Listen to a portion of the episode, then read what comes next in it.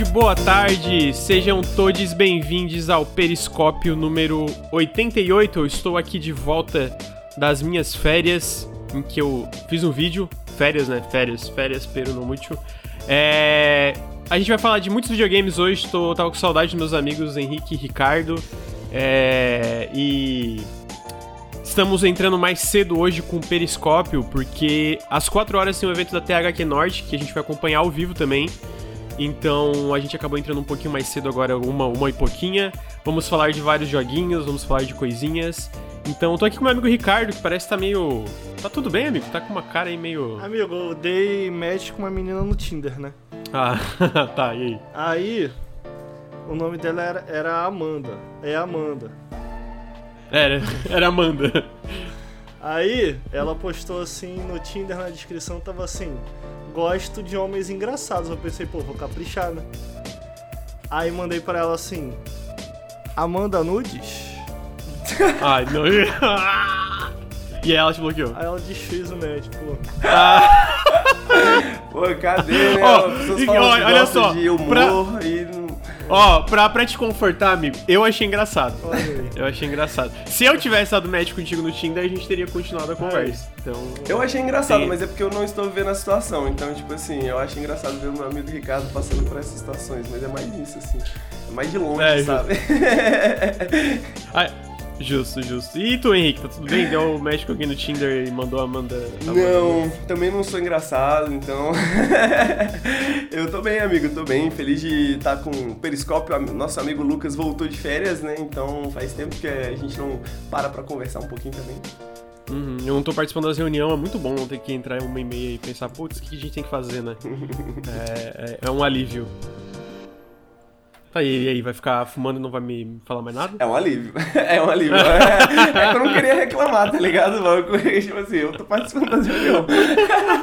Eu não queria reclamar, falar assim, pô, é chato participar das reuniões. É É bonzão, eu me amarro. É bom, eu me amarro, eu me amarro. Pô, bom demais trabalhar aqui, isso. Mas uhul, assim, ó, dito isso, quando a gente não se reunia, eu gostava menos. Porque eu gosto de acordar assim, eu vou lá, Ah, não, assim- com meu amigo Bruno, converso com meu amigo Nelson, Eu, vou, com meu amigo eu, eu como. Eu- Eu, eu sou uma fase ainda anterior do Nautilus, que não só a gente não se reunia, como ninguém falava nada no grupo.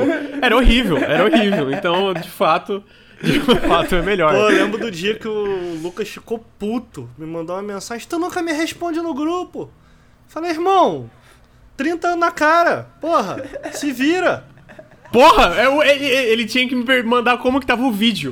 Ninguém me respondia, mas daí, pra, pra ser justo, eu não xinguei só o Ricardo, eu xinguei todo mundo. Acho que a gente já contou essa história. Uma vez que eu fiquei muito puto, mano. Eu entrei no Discord xingando todo mundo.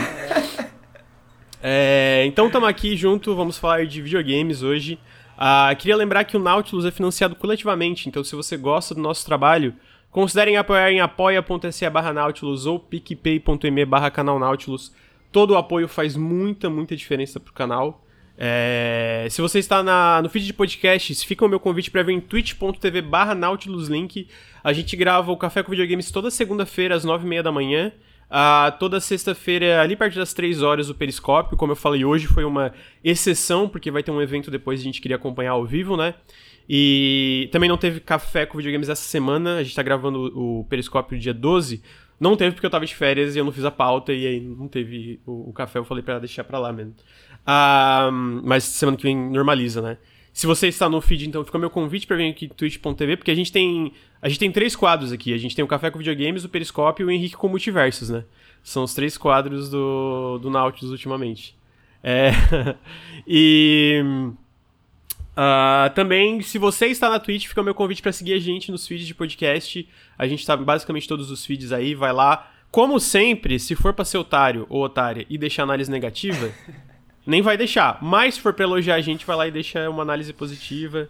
Fala, pô, os caras são fera. Eu vi que tem. Lucas é um bom eu, eu vi recentemente que tem bo- bo- bem pouca análise. Eu acho que tá, É. o fato do Lucas não pedir análise negativa tá expulsando a galera. É, mas é melhor ter pouca análise e só análise positiva. É verdade, é verdade. Então deixem suas análises lá, rapaziada. Ajuda muito pra gente subir nos rankings de podcasts e aparecer nos feeds das pessoas sem que as pessoas tenham que necessariamente descobrir o nosso canal, o nosso podcast antes. É, então, tá aí. Ahn, Cara, também siga o nosso Instagram. A gente tá chegando perto dos 10 mil seguidores, o que é muito legal.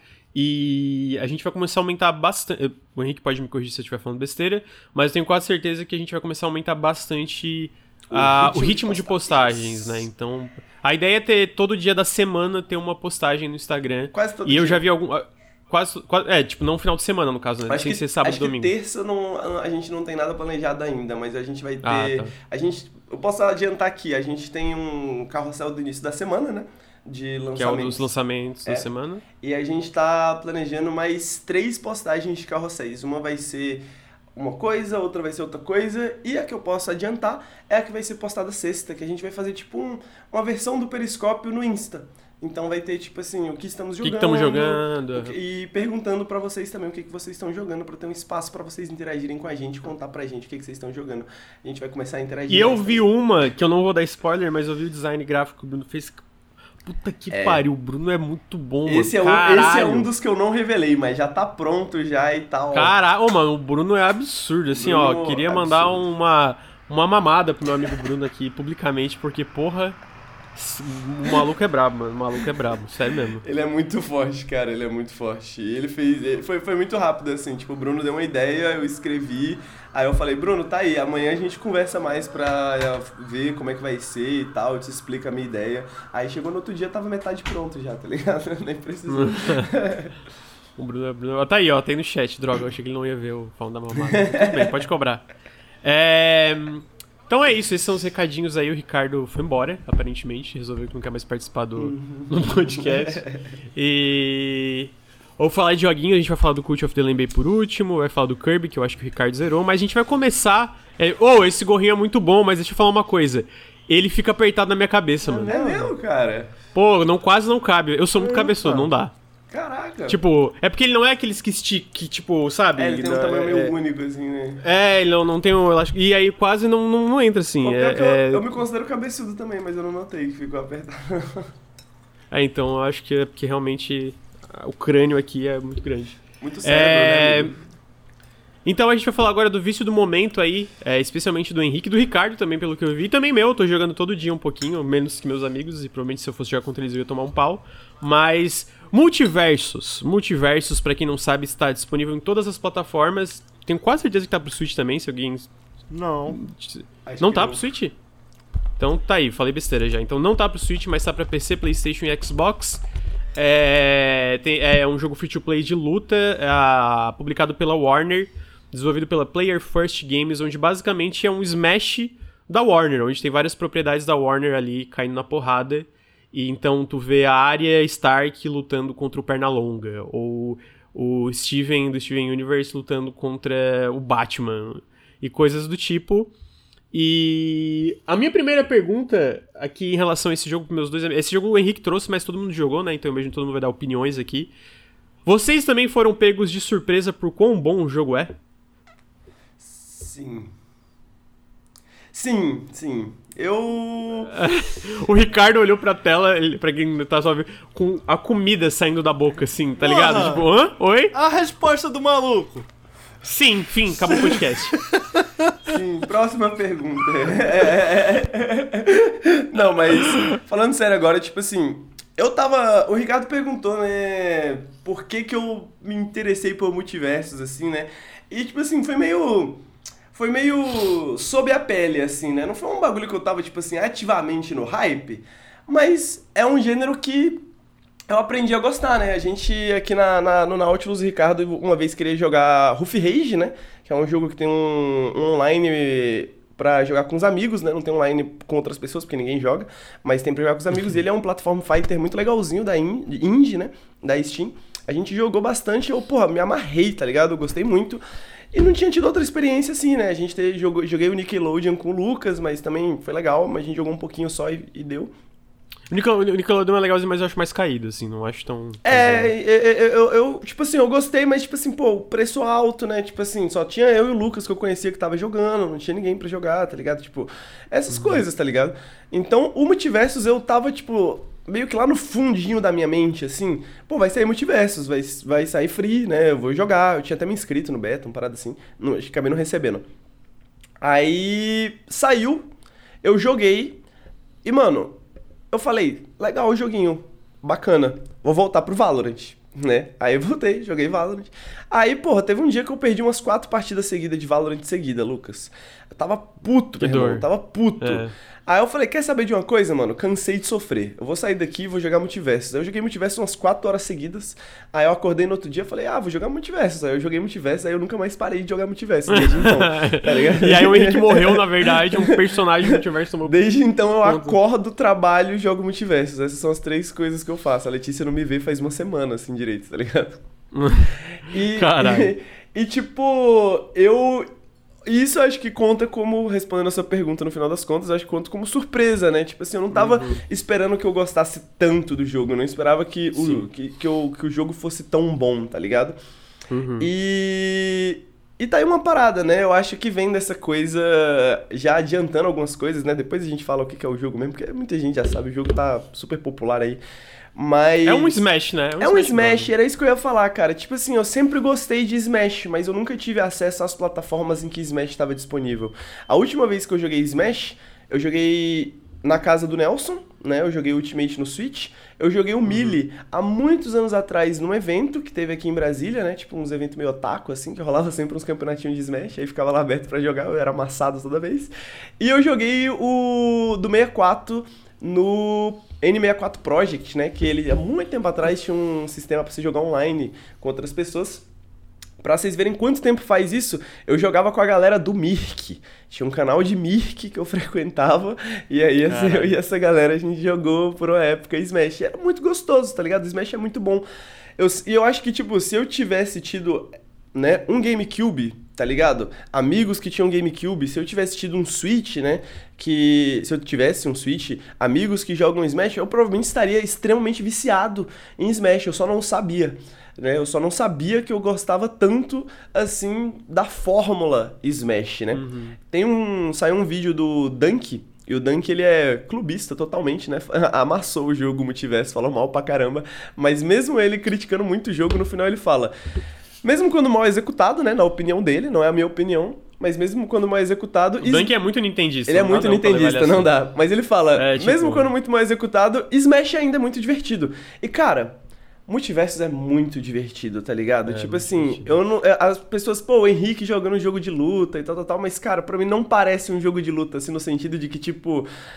Não sei, tem alguma coisa no jogo que me pega, assim, que tem um. Um, um- prazer, assim, na imprevisibilidade da coisa, tá ligado? Em ver as pessoas voando, tá ligado? Em é essa parada que é mais fácil de executar e só que é, então vira mais um jogo de posicionamento e timing, né? De tipo assim, você tem que acertar o movimento certo na hora certa e menos aquela execução de golpes que tipo é menos uma maratona e mais e mais uma explosão de coisas acontecendo na tela assim, e, tipo, tem- não sei, cara. A fórmula Smash é muito boa, né? Não tem como, cara. Tipo, o Sakurai realmente acertou. Desde então eu tenho eu falei que eu tenho trabalhado, jogado Smash, jogado multiversos e e dormido, né? Mas na verdade, antes de dormir, eu também tô assistindo vários documentários sobre Smash, né? Tentando me inteirar mais sobre Smash, porque eu já assistia, mas agora eu tô assistindo com, com uma visão diferente, com uma perspectiva diferente. Ah, tipo, ah, isso aqui, então, mais ou menos isso aqui que eles estão fazendo, ah, isso aqui que tá, tá acontecendo, ah, por isso que esse cara é bom, né? Ele joga dessa forma e tal. E, cara, é isso, eu não, não sei o que falar. Eu tenho. O jogo saiu há, há uma semana e pouquinho. Eu tô com mais de 100 horas de jogo já, tá ligado? Nessa uma semana Saudável, saudável, saudável. não tá, saudável. não muito, não muito. Mas, além disso, uma das coisas que eu tenho gostado muito também é que eu tô fazendo bastante live de multiverso, né? Tem sempre aparecendo bastante gente pra jogar. Galera que vem pra jogar com o chat, conheci um outro streamer aí que, que, que tá jogando também. A gente tá fazendo a lixo, né? A liga de X1 ocasional do Nautilus, porque foi tão gostoso narrar o X1 do Nautilus contra o Yoshi no outro dia, né?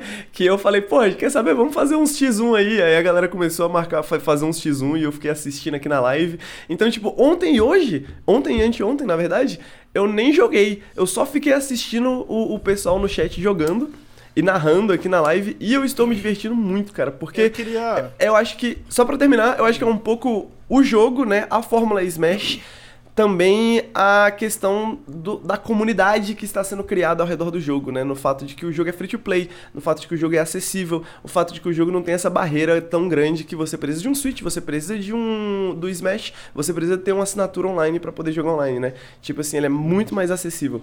E aí a gente pode agora falar depois, né? Falar do jogo em si, mas eu acho que os temas gerais são esses, né? Não, eu queria adicionar que é, eu, eu sinto que é inevitável traçar a comparação com esse jogo e eu acho que foi isso que com o Smash eu acho que foi isso que me levou a ter eu nunca fui viciado em Smash eu conhecia a cena competitiva muita gente sabe que eu gosto de jogo de luta né eu conhecia a cena competitiva é, eu conheci alguns dos principais players ali especialmente do Melee né é, e eu joguei bastante Smash na época o Smash que eu mais joguei curiosamente foi o de 64, mas aí jogava por diversão com amigos e tal, né? Uhum. É, e depois, mais tarde, nesse último, eu joguei um pouquinho mais, mas não, nada muito, assim. Até porque só agora, recentemente, faz assim, um mês que eu comprei um Switch. É, então não tinha Switch, eu jogava na casa de amigos e tal, joguei umas 20 horas por aí de Smash. Lembra quando a gente ficou jogando, Lucas? Lá, lá. Lembro, uhum, foi muito legal. Eu tomava um pau, assim. Eu lembro que eu deixei o Nelson muito puto um dia, porque eu ficava imitando um personagem, derrotando ele, e ele uma hora soltou o controle. Caralho, Lucas, cala a boca! E eu. muito bom, muito e, bom. Cara, eu acho que o que me surpreendeu, o que me atraiu foi justamente o fato dele ser um Smash-like. Uhum. É, mas o que me surpreendeu, cara. E eu acho que apesar das comparações serem inevitáveis, o que me surpreendeu foram justamente as diferenças que ele tem com o Smash. Do tipo assim, sem dúvida, é, é, é evidente que o jogo toma inspiração é, é, de Smash. Mas, ao contrário de muitos clones de Smash que eu joguei recentemente, aí a gente teve o da Sony, a gente tem esse da Nickelodeon e tal, que a maioria eu joguei, cara, eu sinto que ele é um jogo que tem uma identidade própria sabe? Ele, ele é um uhum. jogo que tenta coisas próprias. Até observando o que, o que, o que andam fazendo no cenário, assim, de uma maneira geral.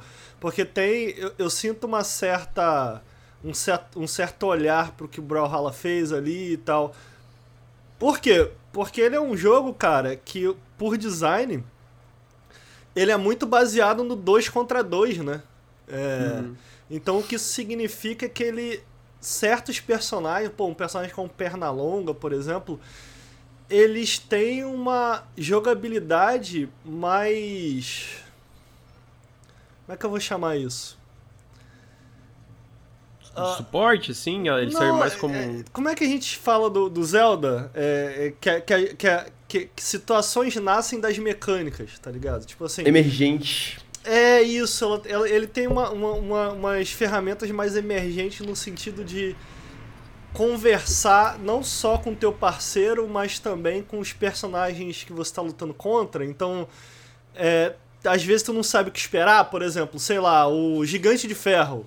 Pô, é possível, é possível, é difícil, mas é possível tu ver uma, uma jogada do tipo, ah, o cara vai morrer e aí o cara pula em cima do Gigante de Ferro e volta para a plataforma, tá ligado? Porque dá para subir nas costas do gigante de ferro, sabe? É, uhum.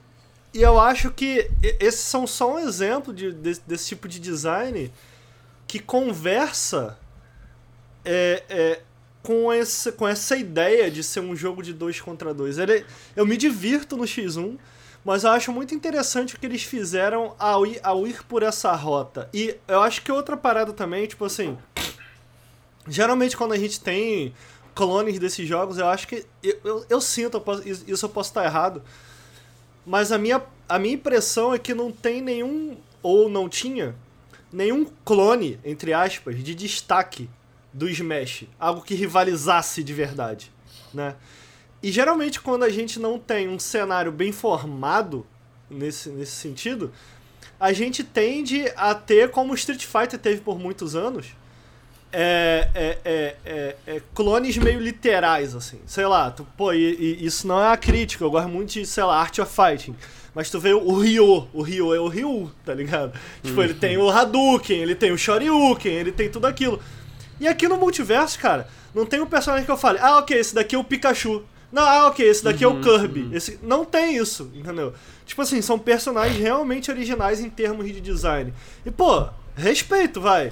Porque seria uma rota fácil eles irem isso, por essa direção. Isso é Mas interessante. Eles... Desculpa, fala, pode terminar. Fala, pode falar. Não, eu só ia comentar que eu acho interessante que quanto mais eu assisto é, Smash, eu vejo que tem muitos golpes do Smash que estão no multiversos. Só que eles então, tipo assim, você tem um golpe da Peach e um golpe do Jigglypuff no mesmo personagem do multiverso, sabe? E além disso, ele tem aquela mecânica própria dele que é própria, original do, do, do, do multiversos. Então, eu acho que não só eles souberam inovar, né, e, serem, e ser criativos, mas eles souberam roubar bem as ideias boas do Smash também, sabe? Eles souberam pegar algumas ideias, tipo, isso aqui é legal, vamos colocar isso aqui, mas a gente vai misturar isso aqui com aquele outro personagem, sabe? Então, tipo, você consegue ver ainda em alguns, alguns personagens assim, pô, você vê o, a joelhada do, do, do Capitão Falcon no, no Salsicha, sabe, de certa forma. Só que você vê também aquela coisa meio Ryu no Salsicha ali, né? Ele tem o Shoryuken, né? Ele tem a, a, o sanduíche que ele joga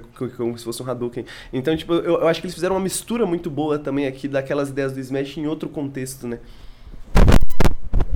É, e eu acho é... que, falando ainda sobre você comentou que o, que o, que o maluco Sushi. achou meio merda e tal. Eu acho que uma. Mano, eu acho que uma parada do jogo que é importante. Eu, eu já comentei isso em live. Pode ir, amigo. Você quer que eu espere? Tá... Não, não, tranquilo. Eu queria ouvir o que tu ia falar, mas. Eu repito quando você voltar, vai. Tá bom, beleza.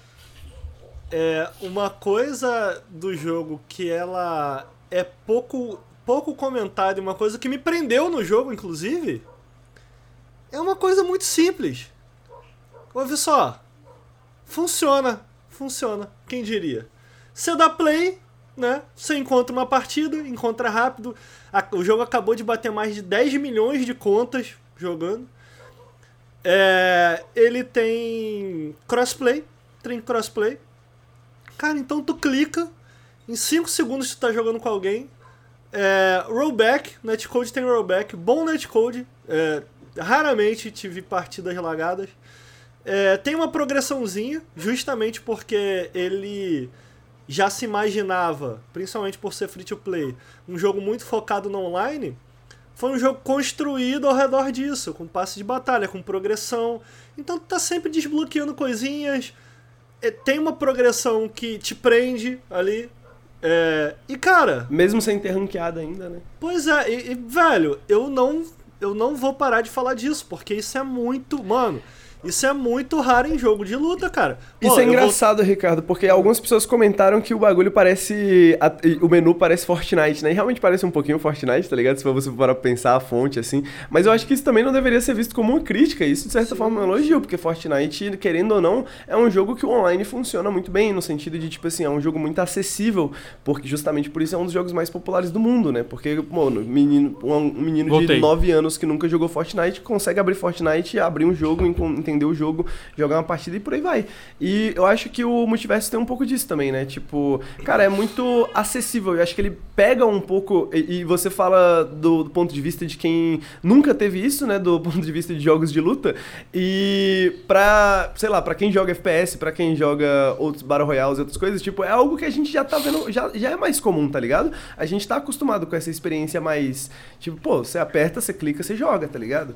E aí, tipo assim, é, é, é meio que pra mim não é uma grande surpresa. Pô, claro que multiverso, um jogo online vai ter isso, mas agora vendo da perspectiva do pessoal de jogo de luta, tipo, caralho, isso então, tem isso, tá ele é um jogo que ele tem gerado muitas conversas é, na FGC, assim, na Fight Game Community. Justamente porque o que eu tava comentando, Lucas, é que uma, um aspecto subapreciado do jogo muito simples é que ele funciona. Tipo assim, tu dá play, tu joga. Cara, isso é raro. Sim, sim. Isso não, é eu sei, é, tô ligado. Isso é, isso é muito insano, assim, na minha cabeça. Pô, cara, a gente acabou de ter uma Ivo em que foram anunciados patches pro, pro King of Fighters e pro Samurai Shodown e a galera gritando de alegria porque anunciaram o rollback netcode, porque talvez agora o netcode funcione. Sim, aham. Uh -huh. Porra, sabe? Não, não só isso, né? Não só isso, eles também anunciaram uma coisa que eu acho que é, é, é, é cada vez mais essencial indo pra frente com o jogo multiplayer, especialmente jogo de luta, na minha opinião, que é crossplay, né? Então, tipo, agora crossplay. o King of Fighters vai ter crossplay entre todas as plataformas. Porque acontece? Mesmo jogos menos populares e que não são free to play, a partir do momento que tem crossplay entre todas as plataformas, tu tem mais chance de jogar, achar com quem jogar, e obviamente tem a parte do, do, do netcode em si, né? Que eu até, eu, eu não sei a experiência de vocês, eu tive alguns problemas aqui e ali, mas no geral foi tranquilo jogar o. o o, o, o Multiversus, né? Um e o Feldman... aqui ali, mas tudo bem. Não, é, cara, eu, eu acho que essa, sinceramente, mano, eu acho que esse é um dos maiores pontos positivos do jogo, que é muito louco, de verdade. Pode parecer uhum. diminuindo o jogo, mas na verdade é uma, mais uma crítica. Porque eu tava comentando, pô, eu voltei pro Street Fighter V agora, mano, quantos anos tem Street Fighter V, velho? Porra. Uhum. E caralho, cheio de problema online, cara. Cheio de problema online, sabe? É, uhum. é, não, é, é, muito, é muito incomum no lançamento você pegar um jogo que funcione muito bem online, o que é uma parada absurda, cara. Que é uma parada absurda, é. sabe?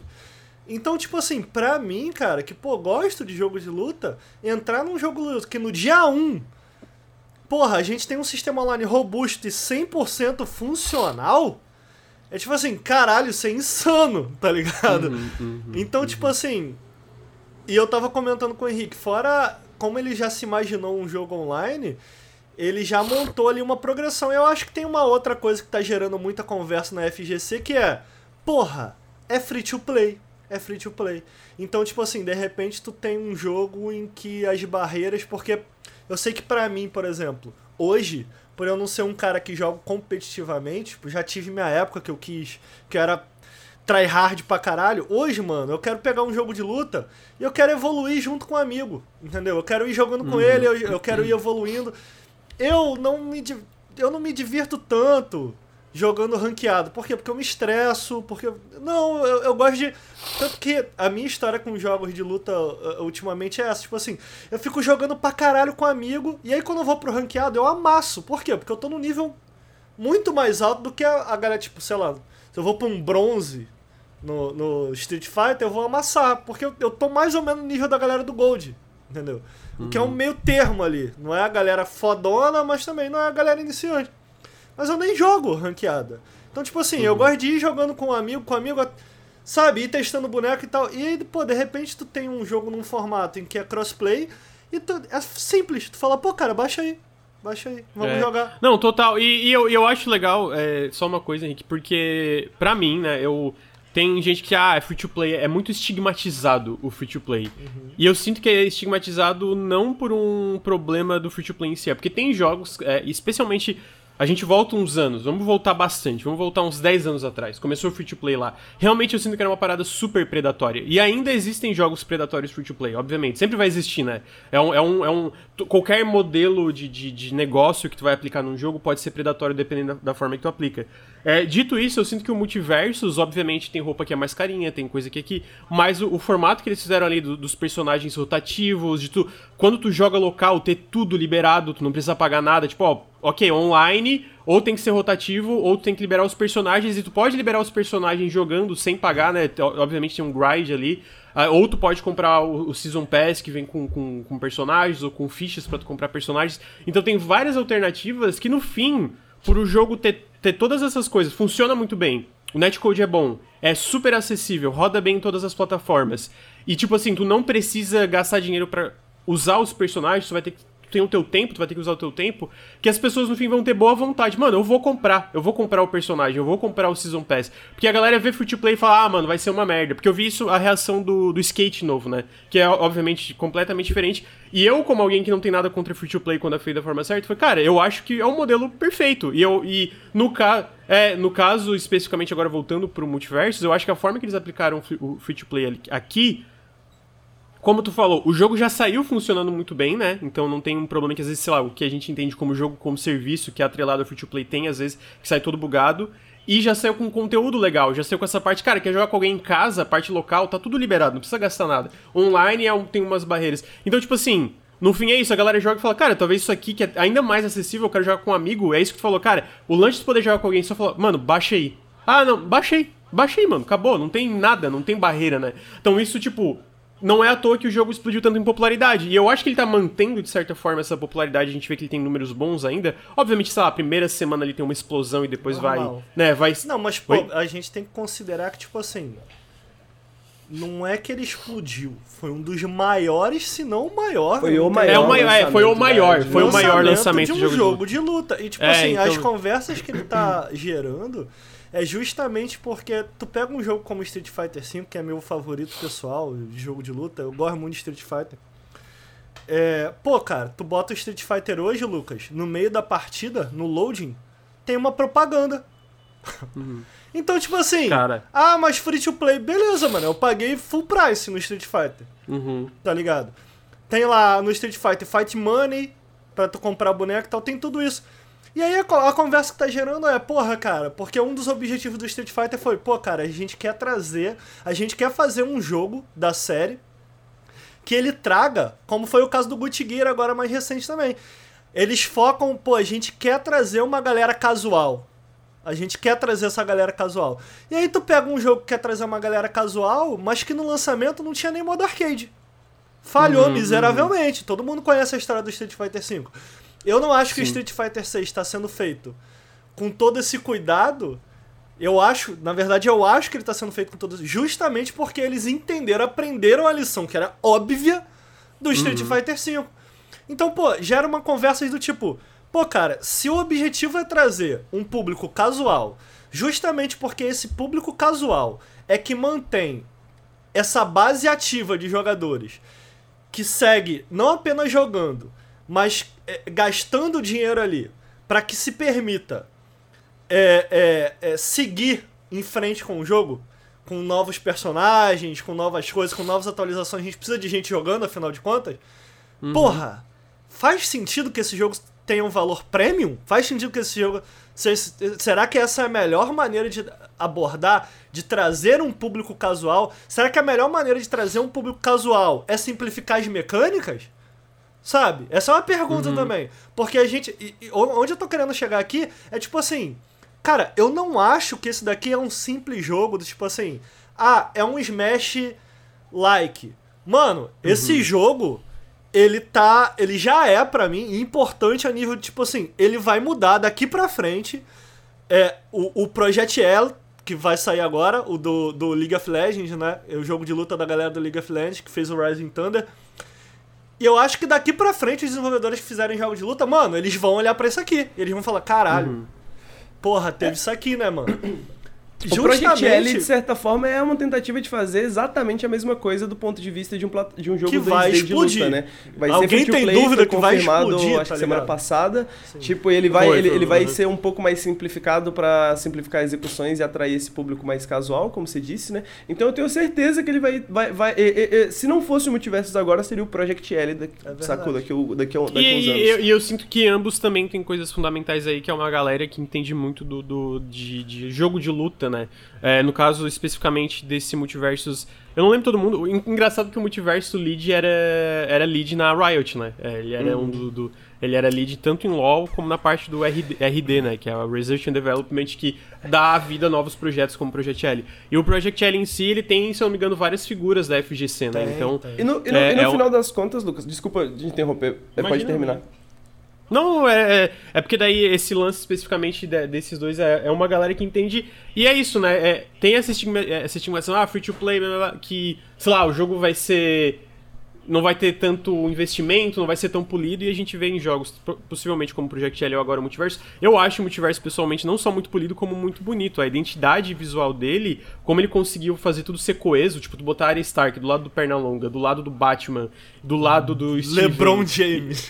do lado do LeBron James. E, cara, é tudo muito legal, tudo encaixa. Porra, eu acho admirável, tá ligado? Os caras fizeram um trabalho excelente ali. Então.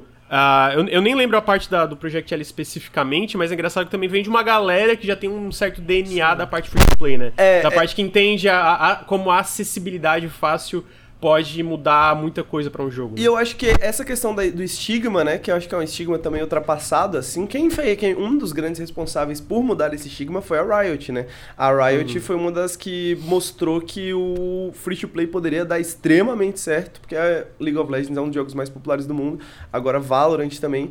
E que e, e estabelecer um pouco das regras não escritas da internet de que o free to play, né, você pode comprar coisas, mas geralmente cosméticos, né? Você não, você não compra nada uhum. que afete o jogo, que afete as mecânicas, né? Isso é meio uhum. que um, um, um, um, um estandarte moral, assim, que a galera tenta manter hoje em dia no free to play. Então acho que não tem nenhuma razão para temer, né? É, algo como Project L ou algo como Multiverse pelo fato de ser free to play. Que eu acho que é justamente, mano, é, é o caminho a se seguir, porque são jogos que dependem justamente de que as pessoas estejam jogando, saca? São jogos que precisam uhum. dessa acessibilidade. E eu acho que tudo isso soma justamente ao que a questão da comunidade, da comunidade que está sendo formada e que você vê sendo formada de, mano, muitas pessoas de muitos caminhos diferentes jogando multiverso, sacou? Ah, eu vim do uhum. FPS, tô jogando multiversos. Ah, eu jogava Smash, tô jogando multiversos. Ah, eu gostava de Brawlhalla, tô jogando multiversos. Saca? Tipo, pessoas que jogavam outras paradas e que estão descobrindo agora no multiversos. Pô, olha aí, eu gosto disso aqui, tá ligado? Isso aqui é maneiro, é uhum. é divertido pra caramba isso aqui.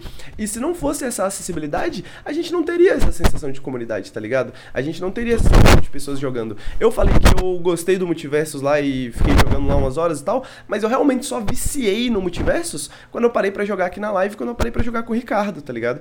Porque, tipo uhum. assim, pô, você tá jogando com uma pessoa que você conhece, você tá, tipo, pô, não é, sacou? Você tá melhorando não só pra, tipo, jogar contra umas pessoas online, você tá melhorando porque você pode jogar contra seus amigos, você pode, tipo, bragging rights, né? De poder falar assim, pô, sou, sou melhor área do meu bairro, do melhor área da minha eu vi, área. Eu vi que o Ricardo tomou um pau pra um perna longa aí, bloqueou no, no Twitter, brigou, xingou na internet. Foi muito bom narrar essa partida, viu? Foi muito bom narrar essa partida. Eu tô imaginando o Ricardo no Rage Kit, assim. ele nem falou nada, ele só saiu. É bem assim que ele faz, mano. Eu lembro que uma vez, faz muito tempo, eu nunca esqueci, eu tava jogando For Honor contra ele, e eu tava com um amigo meu, era duplas, né? E a gente tava dando um pau. Mano, ele simplesmente se mutou e não falou mais nada até Era ele começar a ganhar de novo. Aí quando é. ele começou a ganhar, aí pronto. Porque vocês são os merda. Mas o, o, o, Henrique ele fala, mas ele gosta. Que aí eu fui embora, ele falou assim: pô, tem que ter trash talk, pô. Cadê o trash talk? É. Eu, sou, eu sou um trash talker. Sou um trash talk. Não, é, tem, que ter, o, tem que ter o drama. Eu, como narrador, né, tava gostando do drama, da emoção. É isso que é bom, né? Amigo, é. você sabe que quando eu jogava torneio mesmo, eu joguei muito Capcom vs SNK2, né? Eu ganhei uns dois torneios. Pô, esse jogo era mó bom, mano. É, eu joguei esse jogo também. Foi, foi o meu primeiro jogo de luta que, tipo assim, que eu tryhardei, tá ligado? E uhum. aí aqui no Rio tinha uns torneios e eventos de anime. Eu comecei a ir para vários eventos de anime e participar de campeonato de Capcom vs SNK. Aí eu, eu, ganhei dois. Um eu ganhei um uhum. controle de PlayStation 2, tá bom, era até original. E outro eu ganhei um jogo pirata. um jogo pirata. Escolhe um jogo pirata da banquinha. Ah, Pô, porra, maneiro. Tá bom. Pô, fiquei felizão, mano. Irado. Mas aí, esse que eu ganhei o controle, afinal, fui eu e meu amigo. Que a gente ficava jogando. Só que esse meu amigo, ele era melhor do que eu. Ele sempre me ganhava, tá ligado? Só que eu sabia o que ele fazia. Ele jogava muito de Blanca. E eu não conseguia lidar com Blanca dele. E aí a gente tinha o, o Ryu, que ele tinha o Shin Shoryuken. O Shin Shoryuken do Ryu, mano, se entrar, tipo assim, é 80% de dano. E eu fiquei, mano, eu vou esperar ele fazer a presepada dele. Era Capcom vs SNK, tinha um botão de esquiva. No momento que ele deu a presepada dele, eu só fiquei esperando. Eu esquivei e subi de Shin Shoryuken. E aí, tipo, ele perdeu 80%, era o último round. Aí todo mundo, meu Deus, meu Deus, não sei o que. Aí, porra, eu ganhei, meu irmão. No que eu ganhei, eu levantei da mesa, botei o, o, controle assim. Tu é um merda! Tu é um merda! E todo mundo assim, ninguém sabia que a gente era amigo, né? Aí, mano, caralho, o que é isso? Não sei o que tu é um merda, chupa! Não sei quem, todo mundo. É, porra, a galera. Amigo, se eu fosse. Se eu fosse pro player, imagina eu na Evo. Eu ganhando, entendeu, chat? Olha o que vocês perderam. Não, é entretenimento já desde jovem, né? Já tava aprendendo a fazer. E, cara, mas é, esse tipo de história, Ricardo, tipo, eu tô assistindo vários documentários de Smash, como eu falei, né? E é muito legal você ver como que a comunidade de Smash, e isso é verdade também para a comunidade de Street Fighter, né? Porque a comunidade de Street Fighter já conhecia um pouco mais, mas a briga da East Coast no West Coast, nos Estados Unidos, né? Depois a chegada do pessoal indo pro Japão, o Daigo indo pros Estados Unidos. E Smash teve uma coisa muito similar, né? Então, tipo assim, o que rolava era a galera se reunindo na casa da galera, né? Sim. Jogando, tá ligado? Ah, eu sou o melhor do bairro. Aí o cara ia se revelando. Aí, tipo, começava a ter aqueles torneios pequenos. E eu cheguei a ver, eu não participei, né? Mas eu cheguei a, a ir em alguns torneios de Melee há muito tempo atrás, tá ligado? Eu lembro que tinha vários joguinhos, né? Tinha Melee, tinha Soul Calibur, tinha várias paradas. Tinha Pokémon Stadium, que era muito. Tinha Pokémon, que era aí. Eles jogavam no Pokémon Stadium, né? Pra transmitir, que era muito foda, que era o que eu ia mais pra assistir, era o Pokémon. E, cara, era muito legal, tá ligado? Tipo, essa sensação de comunidade, essa sensação de, pô, tô jogando com aquele maluco, aquele maluco eu sei como ele joga, Sim. porque os mind games fica diferente também, né? Isso. Pô, eu sei o estilo que o Ricardo joga, então, tipo, ele vai querer fazer isso, eu não posso deixar ele fazer isso, tá ligado? Então, tipo, essa parada é muito maneira. E eu acho que pela primeira vez, assim, ó, eu posso estar enganado, mas eu acho que pela primeira vez que eu sinto que um jogo de luta tá replicando isso na era da internet em grande escala, tá ligado? De certa forma. Sabe? Que você tem, tipo, pô, tem aquele streamer lá que tem a comunidade dele, tem aquele streamer lá que tem a comunidade dele, pô, e tem aquela galera, e, ele, e o sistema vai. E o jogo vai ter um sistema de guildas, né? Então eu imagino que vai ter, tipo, briga de guilda, né? E essas paradas assim. É, que é muito justamente. Que é algo que só pode ser possibilitado justamente pelo fato de que é muito acessível, sacou? Tipo, a comunidade de, de, de, de luta, ela é muito coesa, né? Ela é muito junta, justamente porque, mano, é meio nicho, justamente porque, mano, é meio inacessível, é meio demora pra você aprender os jogos, né? Então você vê essa galera tendo essas, essas experiências em, em pequena escala, né? Você vê pequenos servers de Discord, você vê torneios rolando, né? De, pô, Schoolgirls e não sei o que, pá. Mas em grande escala, assim, dessa forma, assim, pô, acho que é a primeira vez, né? E eu tô, mano, adorando principalmente essa sensação, adorando principalmente essa experiência, assim, de, pô, jogar com outras pessoas, conversar com outras pessoas sobre o jogo, né? Tipo, pô, descobrir essa tech nova do, do Pernalonga, olha isso aqui que dá pra fazer, tá ligado? E, cara, Ó, tudo... ó, isso, eu, eu acho assim, isso daí, pra mim, é.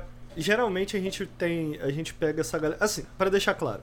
Eu acho que, curiosamente, o modelo de negócio de multiversos não funcionaria se não houvesse um bom jogo por trás.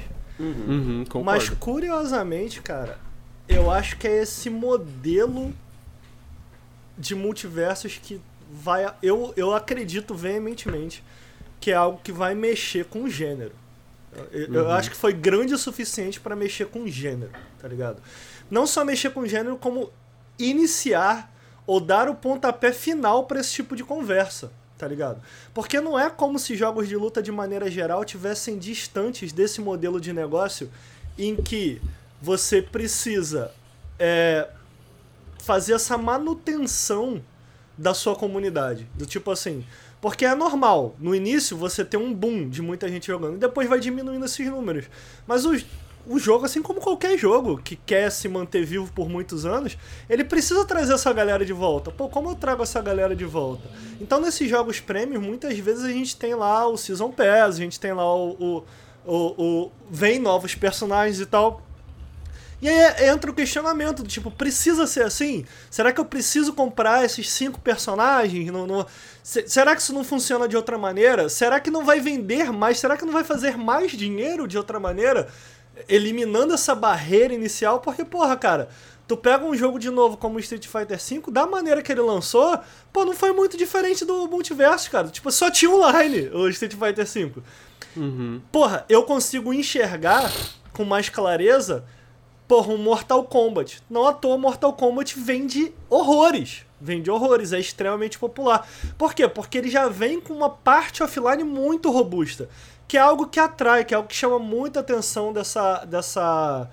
é, é, dessa, dessa galera que é mais casual, sabe? Então, tipo assim, obviamente, eu não tô dizendo aqui que o sistema premium de 60 dólares ele morre, ele some, entendeu?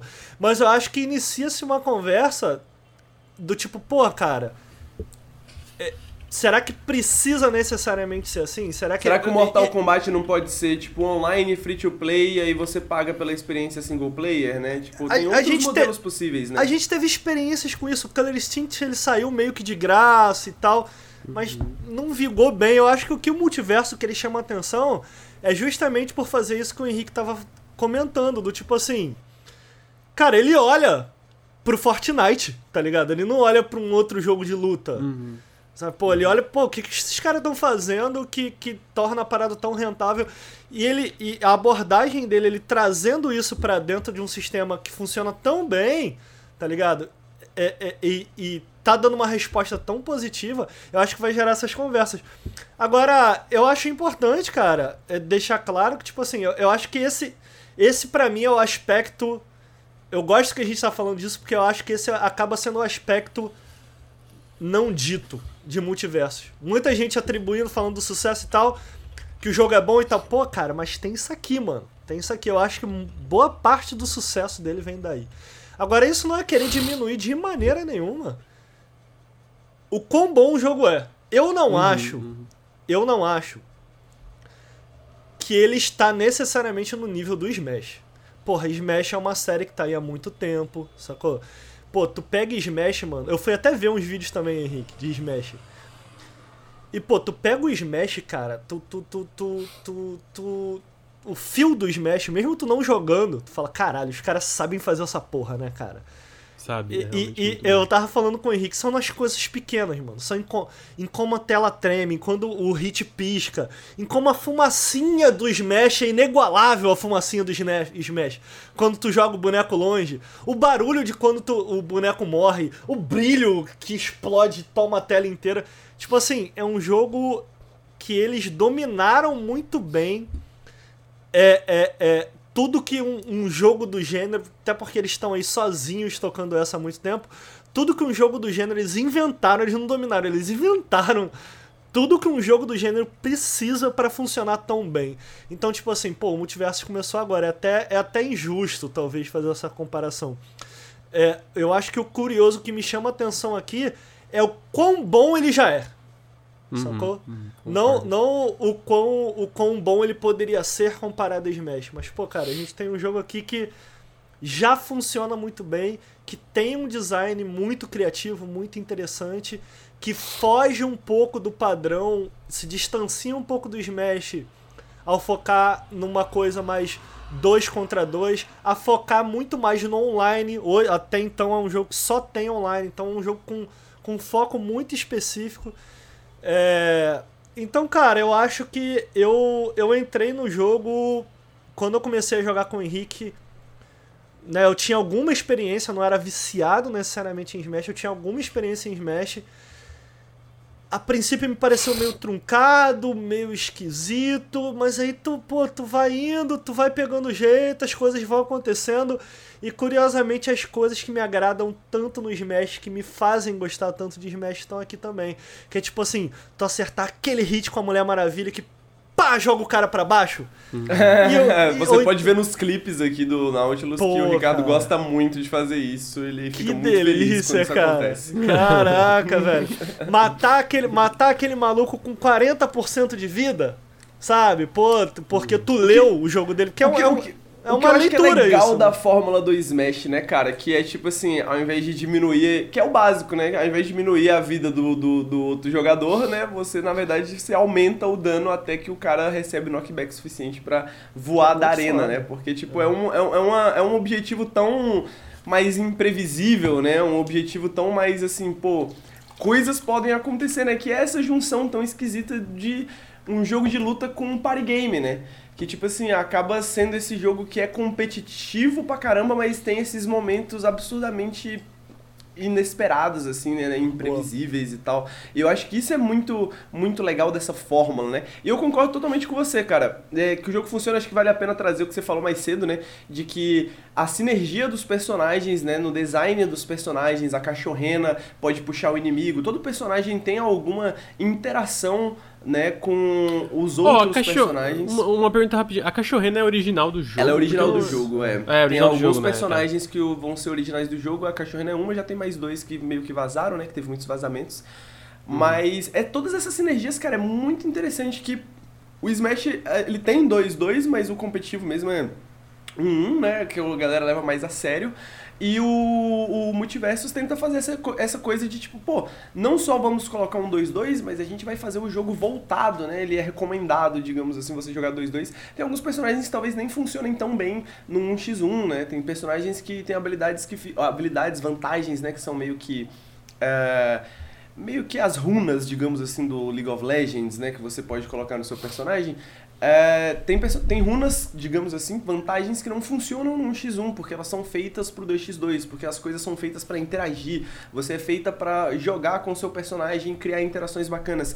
E isso faz com que, tipo, toda essa imprevisibilidade que a gente falou do jogo em si, né, no, no vácuo, digamos assim, né, que um personagem contra o outro pode ocasionar, coisas que podem acontecer, estratégias que você pode ter, isso se multiplica demais quando você começa a ter essa dinâmica de 2x2. Porque você não é mais só sobre como a Velma tem essas habilidades que é muito interessantes, tá ligado? É como a Velma tem essas habilidades que são muito interessantes e são muito interessantes quando combadas com o Batman e são diferentes quando combadas com Pernalonga e são diferentes, tá ligado? Tem esse sistema de composição Sim. de outros jogos online como, sei lá, Overwatch, digamos assim, uma, uma pequena escala, né? Uma escala muito menor, uhum. mas tem uma, uma, uma estratégia de composição assim, de como esses personagens combinam, o que, que eles podem fazer juntos, né? O que, que dá pra. Né? Então você vê o pessoal jogando mais sério, a galera conversando, assim, né? O Pernalonga taca um foguete para cima. Aí depois de alguns segundos o foguete volta, né? E demora um pouco, a galera esquece que o foguete tá voltando. Aí você vê o cara que tá jogando de perna longa com um amigo falando assim, pô, joguei um foguete ali, hein? Joga ali para aquele lado ali, que o foguete vai cair, a galera não vai estar tá esperando, sacou? Então você não, Teve essas... uma partida que eu e o Henrique a gente tava jogando contra o chat e a gente tava perdendo. E o Henrique, justamente por saber que eu, eu tenho facilidade em jogar o cara para baixo, o Henrique começou a jogar na ponta do cenário. E aí, com ele jogando na ponta, a Mulher Maravilha empurra os inimigos com muita facilidade. Então, enquanto ele tá jogando de Tom e Jerry, que é um boneco que joga mais à distância. Então, uma coisa que a gente percebeu é que os dois do outro time estavam focando muito no Henrique e pouco em mim. Justamente porque o Henrique fica enchendo o saco à distância. E o Henrique começou a ficar beitando eles na ponta. Eu ia na ponta, jogava eles para fora e pum, jogava para baixo. A gente ganhou uma partida só nessa estratégia, do tipo assim, ele, pô, beleza, vocês querem ficar vindo atrás de mim? Vocês podem até me matar, mas vocês vão ficar na ponta e vocês vão correr o risco o tempo inteiro do Ricardo poder jogar vocês para baixo com muita facilidade. E não deu outra, aí a gente ganhou. Então, tipo assim. Você tem essas situações possíveis, né, cara? Essas situações, exatamente. É, isso é muito legal. E, e, e, e, cara, eu acho que o jogo tem uma, uma coisa muito interessante do lançamento dele, né? Que é, assim como o Ricardo falou que ele tem esse potencial de transformar a comunidade ou criar conversas, né? É, eu acho que o lançamento desse jogo, ele de certa forma é um statement, né? Tipo assim, é um argumento também, né? Não só em questão de modelo, mas também um argumento do que, que o jogo será daqui pra frente. E eu sinto que eles constroem esse argumento como, cara, vamos colocar a área Stark que é um personagem de uma franquia que você não espera, porque todos os outros personagens é meio galhofa, assim, né? Tipo, meio, pô, Superman, é, é, é salsicha, né, e tal. E aí você coloca lá, pá, Arya Stark, aí você, pô, surpresa. Aí você coloca lá LeBron James. Caraca, eles foram aí, eles colocaram LeBron é. James. Aí você tem, tipo, gigante... O que abre muito gigante as de possibilidades, ferro. né? Exato, tá ligado? Então... E eu, oh, eu tava lendo que o... Desculpa te interromper, mas é que é uma coisa que eu fiquei muito animado. O, é, é Tony alguma coisa, se não me engano, o nome do fundador lá da Player First. Ele Ruim. comentando... É, isso, ele comentando, te perguntaram, cara, animes é, licenciados pela Warner tem chance de entrar? Ele falou, cara, eu tô fazendo o máximo. E agora eu estou aqui sonhando com Mob Psycho em multiversos pra e... macetar todo mundo assim, com Mob, na, então. nada, nada impede eles de fecharem parcerias como Fortnite uhum. Fest é, de fora. Porque toda vez exatamente. que a gente fala de boneco no multiverso, o pessoal, ah, mas não é do Warner. Foda-se, caralho, que não é do Warner. Os caras não é, podem, pô. Os caras têm Não, mas também tem a parte de li licenciamento, né? Porque, por exemplo, Mob não é da Warner, mas a Warner no, aqui tem, o, tem a licença do personagem. E é como tu falou, pode fazer parceria. Então, cara, o LeBron o James não é da Warner. É, o LeBron James não é da Warner. Porque, é porque assim, o potencial é muito grande, né? De, do que é, tem. E com certeza vai ter muito Twitter, né? Eu, eu postei falar, no Twitter, mas tem um personagem que é obrigatório. É meu sonho entrar, deu muito certo minha postagem no Twitter, que é o pica-pau maluco. Imagina o pica-pau é. maluco nesse jogo. Ia ser pica. Já é meu, a galera, não, mas não é da Warner, não, é da Universo, não tem problema, traz o pica-pau maluco. Eu Porra, queria eles... o Dudu do Edu. Eu queria o Dudu do Edu. É Porra, insano, caralho, ia ser muito. Oi, o que, sabe o que eu acho legal? Eu, eu, eu, eu fui malandro com esse jogo, comentei já. A gente recebeu uma chave que liberava tudo dele, e eu ativei. Uhum. Porque, mano, ninguém. Tô de férias, ninguém tá falando nada desse jogo aí, eu vou pegar pra mim. Aí eu peguei comecei a jogar e falei, cara, esse jogo na verdade é fantástico. E eu, eu tava testando vários personagens, personagens online. E aí, assim, eu sou novato em Smash, né? Eu joguei pouco, então não. Tô pegando a minha experiência com o multiverso. Não sei se vocês concordam, mas eu sinto que cada personagem do multiversos mesmo, sei lá, tem, tem as classes, né? Suporte, assassino, tanque. Mesmo os personagens da mesma classe são muito diferentes entre si. Tipo, eles têm muita são coisa, par- é, tem muita particularidade. Isso que eu acho tão legal desse jogo. Pô, tu pega como eles interpretaram cada um desses personagens, ele- eles, têm, eles são muito legais. Todos eles, mesmo os que tu não gosta, tu vê, porra, eles botaram muito trabalho pra fazer esse personagem interessante e tirar proveito do que, que da- da- das características dele, né? Tipo, dentro de um contexto de jogo de luta. E isso me deixa ainda mais animado pro futuro. Por exemplo, eu, eu gosto muito de Rick and Morty. Eles já confirmaram que agora na primeira temporada vai sair. O Mori dia primeiro 15, se- sai É, dia dia 15 23 Mori. sai o Morty, depois já confirmaram o Rick também. Eu fico, pô, Então, como é que dia vai ser o 15 Morty? É, acho que dia 15 sai o Mori, talvez. Mas... Não, não, o Morty vai ser um pouquinho depois. Ah, é dia verdade. a 23. primeira temporada começa dia 15 e o Mori É isso, a primeira temporada com o novo Battle Pass sai dia 15, aí dia 23 sai o, o Morty, não tem a data do Rick ainda, mas é supostamente na primeira temporada também. Então, tipo assim, pô, como é que vão explorar o Rick? O Rick tem aquela arma de teletrans... tipo, de ele entrar em portal, tá ligado? Então, tipo, eu fico imaginando as possibilidades A gente já tem uma. com a a- o já- baú que eles têm, né? Eles têm um baú, A mano, gente já tem uns de vídeos coisa. vazados, inclusive, do Rick. Ele tem uns combos muito insanos, porque ele abre o portal e ele tem os, os Miskits, como é que é o nome? Eu Ah, nome, né? o... eu sei, o azulzinho, É, eu não exato. lembro. Ele meio que invoca assim na frente dele e aí o, e ele, e, o, e o azulzinho ataca pelo Rick, tá ligado? Uhum. E aí você pode atacar através do portal. Então, tipo assim, você vê o cara matando o outro cara do outro lado da tela com um bonequinho azul, assim, pelo portal, sabe? Com Uhum. umas paradas muito insanas. Eu acho que o único personagem que eles erraram, assim, que eu sinto que é um erro mesmo, assim, na, em entender o personagem é o Gigante de Ferro, porque eu acho que o Gigante de Ferro é tipo o personagem pacifista da, da- da- do- dos desenhos, tá ligado? Daquela época. E ele, tipo, toda a história do Gigante de Ferro é sobre ele não querer ser usado como arma de Ai, Henrique, guerra. para né? de ser chato. Deixa o Não, boneco não. cair na porrada. Mas agora Porra. veja bem, veja bem, o que, por que que eu acho isso tão interessante? Porque eles acertaram na Velma. A Velma, ela é uma personagem que uma das coisas mais interessantes dela, apesar de que ela chama polícia, fora a polícia, fora a violência institucional, ela não tem violência física, né? Todos os ataques dela é tipo assim, ela grita, tá ligado? Ela tipo xinga o cara, tá ligado? Aí sai uns balãozinhos de fala, assim, e você bate no cara. Ela tem uma ideia, aí uma lâmpada vem na cabeça dela e, e- e joga o cara pra cima. Então, tipo assim, uma das coisas muito interessantes da Velma é isso, né? Eles fizeram um personagem que é meio que não violento, né? E isso é uma das coisas que eu achei muito interessante também, né? Do design dos personagens. Pô, o Tom e Jerry, você... O, o Tom amarra o Jerry num foguetinho e aí você controla e controla o foguetinho num, num controle remoto, tá a ligado? Aí ideia do Tom e o Jerry de ser um personagem que não tá querendo bater nos outros, eles só tão brigando e, É. e você é meio que o é, é o colateral. O dano colateral é incrível. Eles É ficam meio que incrível. brigando, meio que se ajudando, assim, É né? Eles meio incrível. que cooperam, meio que brigam. Às vezes o Jerry meio que saca... O Tom sacaneia meio que o Jerry. Às vezes eles estão se ajudando. A mecânica principal deles é que você taca o Jerry no estilingue. Aí o GR fica uma parte do mapa, você taca uma bola pro GR devagarzinho assim, ele bate de volta pra você, e aí você rebate com a raquete no inimigo. Cara, é tipo muito diferente, assim, tá ligado? Eu sei que Smash tem muitos personagens e, pô, tem muitos personagens com designs também muito criativos, muito absurdos. Mas eu acho que o que eu mais acho interessante é o que o Lucas falou. Como eles conseguiram não só fazer esses designs criativos, mas fazer essas, essas ideias combinarem com os personagens em si, tá ligado? Tipo, pô, é claro que o Pernalonga vai ter um foguete gigante que ele vai jogar pra um buraco Sim. na terra e vai sair em outro lugar, tá ligado? Tipo, claro que o Pernalonga vai ter essas paradas. Claro que a Arlequina vai jogar desse jeito. Claro que o Batman vai jogar desse jeito, sabe? Claro que o Batman é um safado. E, e pior que às vezes, tipo assim, a, a, a mecânica em si te surpreende, tipo, pô, olha que legal. Mas ao mesmo tempo é, ok, olha que legal, mas faz sentido. E, pô, eu acho que, sabe, conseguir te surpreender e ao mesmo tempo tu pensar, cara, faz total sentido, é uma coisa. Não é fácil, pare- é, é o tipo de coisa que eles fazem parecer fácil, mas não é fácil, Não, tá não ligado? é.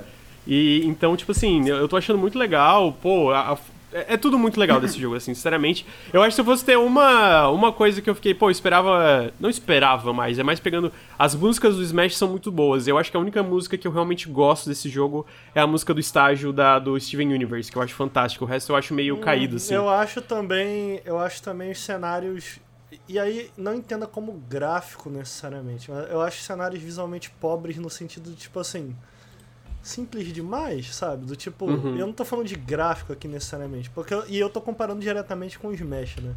Pô, tu pega os cenários do Smash, eles são todos muito foda. Eu tava vendo, inclusive, um vídeo comparando e tal, cenários mais similares e tal. Pô, tu pega o cenário da arena do Smash, por exemplo, tem uma torcida lá atrás e tal. Aí tu pega o da arena do. do. do.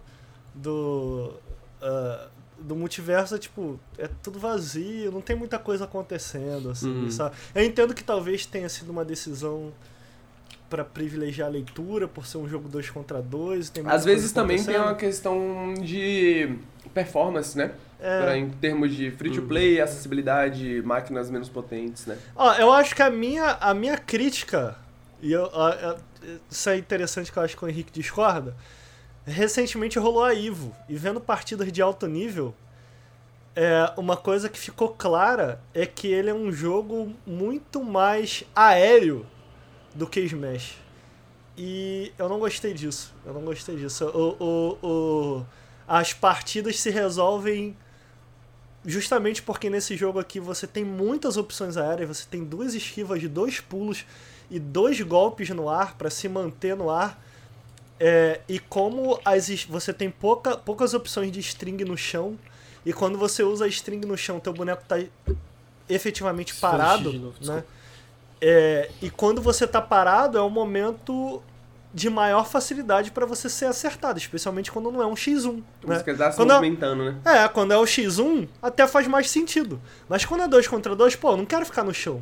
Porque quando eu lanço a minha string, eu tô devagar, eu, perco controle sobre o meu personagem. O, o, o, o local onde eu tenho mais controle sobre o meu personagem é no ar. E aí a luta inteira rola muito no ar. E eu. Eu não gostei. Eu não, eu não gosto disso. Eu gosto, velho. Eu acho que o jogo, ele meio que. Eu concordo com você, tá? Eu concordo totalmente com a análise. Eu só discordo no sentido de eu gosto dessa parte, né? Eu gosto de assistir, porque eu acho que o jogo valoriza justamente esse jogo no ar, justamente com essa quantidade de ferramentas, né? Que você tem aéreas e tudo mais.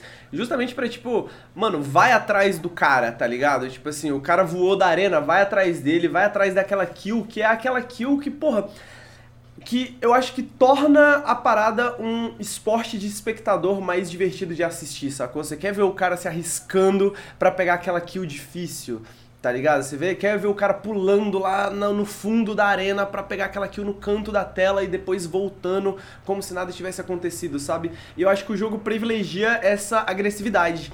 Sabe, ele, ele meio que motiva essa agressividade com as ferramentas aéreas que ele tem. Então, tipo, pô, você vê aqueles caras trocando assim, mano, não tem chão, os caras no ar, assim, só na trocação, trocação, uma hora vira e o cara vem e o cara vai. E você fica, pô, eu gosto muito desse vai e vem que ele, que ele cria de, tipo, essa, pô, a periculosidade que é você tá, tipo, contra bons jogadores no ar, tá ligado? O que que eu não gosto? O que que me interessa? E aqui eu tô falando de mim, tá? Em assistir um jogo de luta. Eu tô falando aqui agora de assistir, não de jogar. Coisas que me chamam a atenção. Execução e leitura. São as duas coisas. Então, pô, o que que eu chamo de execução? Sei lá. Imagina aí o parry do Daigo. Aquilo ali foi o suco da execução. Na época ninguém sabia que aquilo era possível. Hoje em dia tu pega muita gente e faz o parry do Daigo lá. Na época, ninguém sabia que aquilo era possível. Eu lembro de ter visto esse, esse vídeo pela Voltei. primeira vez. Na época eu tava treinando Street Fighter 3 e ficava assim, aquilo explodiu minha cabeça.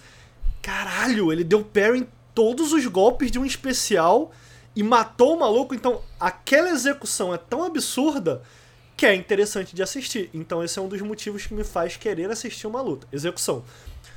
Qual que é outra coisa que me faz gostar de assistir? Leitura. Então, porra, por que, que eu sempre gostei muito do Daigo como jogador? O Daigo faz muito tempo que ele não é um grande jogador. Que ele não. No Street Fighter, pelo menos. Quer dizer, um grande jogador ele é. Ele não é um grande campeão há muito tempo. Mas, porra, é divertido assistir uma luta do Daigo.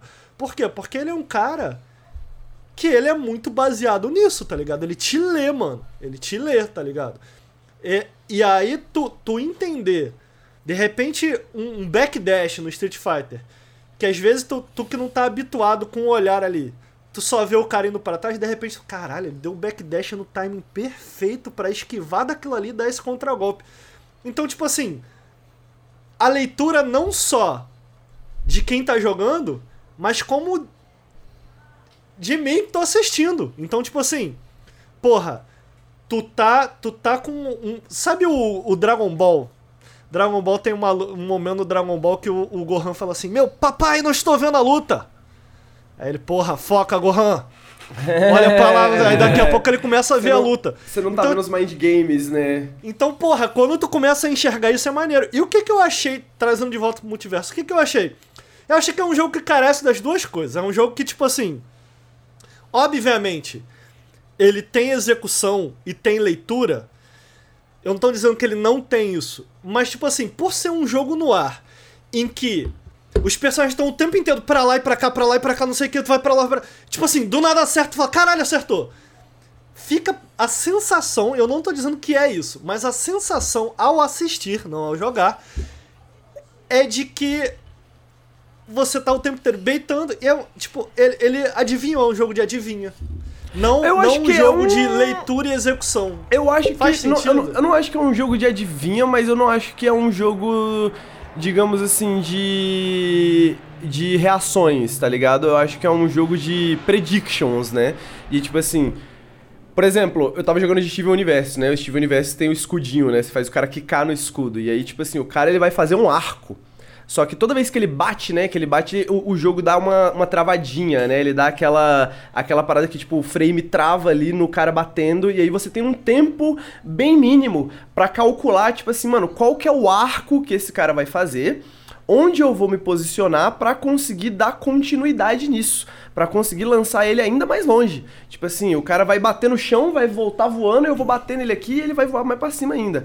Então, eu acho que tem esse jogo de geometria simples, assim, sacou? Essa sinuca, né? Eu comparei, eu tava jogando sinuca no domingo, e aí eu tava jogando sinuca e pensando em multiversos, tá ligado? Pensando em, cara, isso aqui, isso aqui parece multiversos, cara. Porque, tipo assim, você tem os caras quicando, batendo, e você tem que meio que, tipo, ler os ângulos, né? Onde que o cara vai bater, que ele vai quicar, que ele vai voltar aqui, o meu amigo vai dar um golpe nele, ele vai voar aqui, etc. E aí, o que, que eu acho que é tão legal de um esporte de espectador como o Multiversos, né? Por exemplo, League of Legends eu acho horrível de assistir. Porque eu não entendo nada. E olha que eu joguei League of Legends muito tempo, mas o jogo mudou muito, não entendo nada. Counter-Strike, também porque é o mesmo jogo há muito tempo, mano, é um cara, ele tem uma mira, ele mira na cabeça, ele atira, o cara morre. Tá ligado? Você consegue ler isso muito facilmente. E eu acho que essa que é a parada. O Momento Evo, diferente de você, a minha primeira experiência vendo o Momento Evo é tipo, pô, Momento Evo, não sei o que, papapá. E eu não entendia nada de Street Fighter. Eu assisti e eu falei, ok, mas por que, que isso é legal? Tá ligado? Por que, que isso é interessante? E aí eu fui atrás de explicações. E aí depois que eu entendi, assim, não, porque no Street Fighter tem isso, tem aquilo, pá, tem essa mecânica, não sei o que, eu falei, ah, caralho, realmente é insano isso aqui, né? É realmente muito insano isso aqui que ele fez, tá ligado? Agora eu sinto que um jogo como Smash um jogo como Multiversus, ele é mais spectator sport nesse sentido que, tipo assim, você vê a parada, tá ligado? Você vê o cara voando, você vê o cara batendo. Porra, eu não acho Sabe? isso. Eu achei Você você- entende, tipo assim, gravidade, você entende momentum, tá ligado? Tipo assim, você vê o cara voando, você entende que o cara vai cair, você entende que o cara tá tentando não cair. você- eu acho que ele talvez tenha as habilidades ali, tem muitas habilidades peraí, e tal, que você torna a coisa um pouco não comigo? legível. Você concorda comigo, pelo menos, que seja, que ele te dê tantas opções aéreas. Mas é um jogo que precisa urgentemente de mais opções no chão. É, Ele eu acho precisa- que. Não, desculpa, mas eu- uma coisa que eu acho que talvez pode ser uma, uma questão também, que ah, falando de problemas que o jogo também tem, é o jogo tem um problema de hitbox, né? Ele tem um problema de hitbox, tem alguns personagens que tem umas hitbox absurdas, tem uns personagens que tem umas hitbox meio esquisitas, etc. E isso já foi considerado pelos devs, né? E eles falaram que na primeira temporada vai vir um grande overhaul né, uma grande mudança no sistema de hitbox no sistema de hitboxes do jogo. Então, eu sinto que algumas das coisas também que às vezes fazem com que, pô, vou jogar aéreo, porque, tipo assim, por exemplo, você vai jogar contra o Finn, o Finn, ele é um personagem muito opressivo, porque ele tem umas hitbox muito absurdas. Então, tipo assim, a maioria dos personagens no chão vai perder pro Finn. Aí você vai jogar aéreo. Você vai jogar aéreo. E ele é um personagem feito pra jogar no chão, tá ligado? E ele não consegue jogar no chão porque ninguém quer jogar no chão contra ele. Então, tipo assim, eu acho que o Finn, entende? Então, acho que tem uma questão de balanço também de alguns personagens que funcionam melhor assim, que funcionam melhor assado.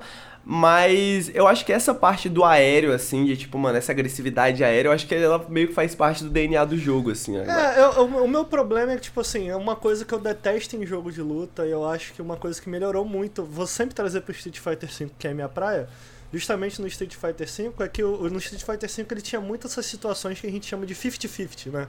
Do tipo assim, eu te coloco em uma situação, o meta por boa parte do Street Fighter passou ao redor disso. Tipo assim, como eu coloco o meu oponente numa situação de 50-50? De tipo assim, eu posso, só pra exemplificar bem simples aqui, tá? Pô, cheguei nesse ponto. Daqui eu posso ou pular neutro, pular pra cima. E tô dando um exemplo bem simples aqui, tá? Ou posso pular pra cima e, e resetar o combo do mesmo lado que eu tô, ou eu posso pular pro outro lado e acertar ele do outro lado, sacou? Ele vai ter que adivinhar. Porque nesse pulo, esse mesmo pulo, esse mesmo ataque, eu posso escolher se eu caio na frente ou atrás dele. Qual será que eu vou fazer? E aí o tempo inteiro você colocava o oponente numa situação de adivinhar. E tipo assim, pô, isso não é maneiro. Isso não é maneiro. Então, pô, o que que Street Fighter fez para combater isso? Agora na última temporada, ele deu. Esqueci o nome da mecânica, mas é tipo uma esquiva, né? V-Shift? Acho que não, o Shift já tinha. Enfim, esqueci o nome.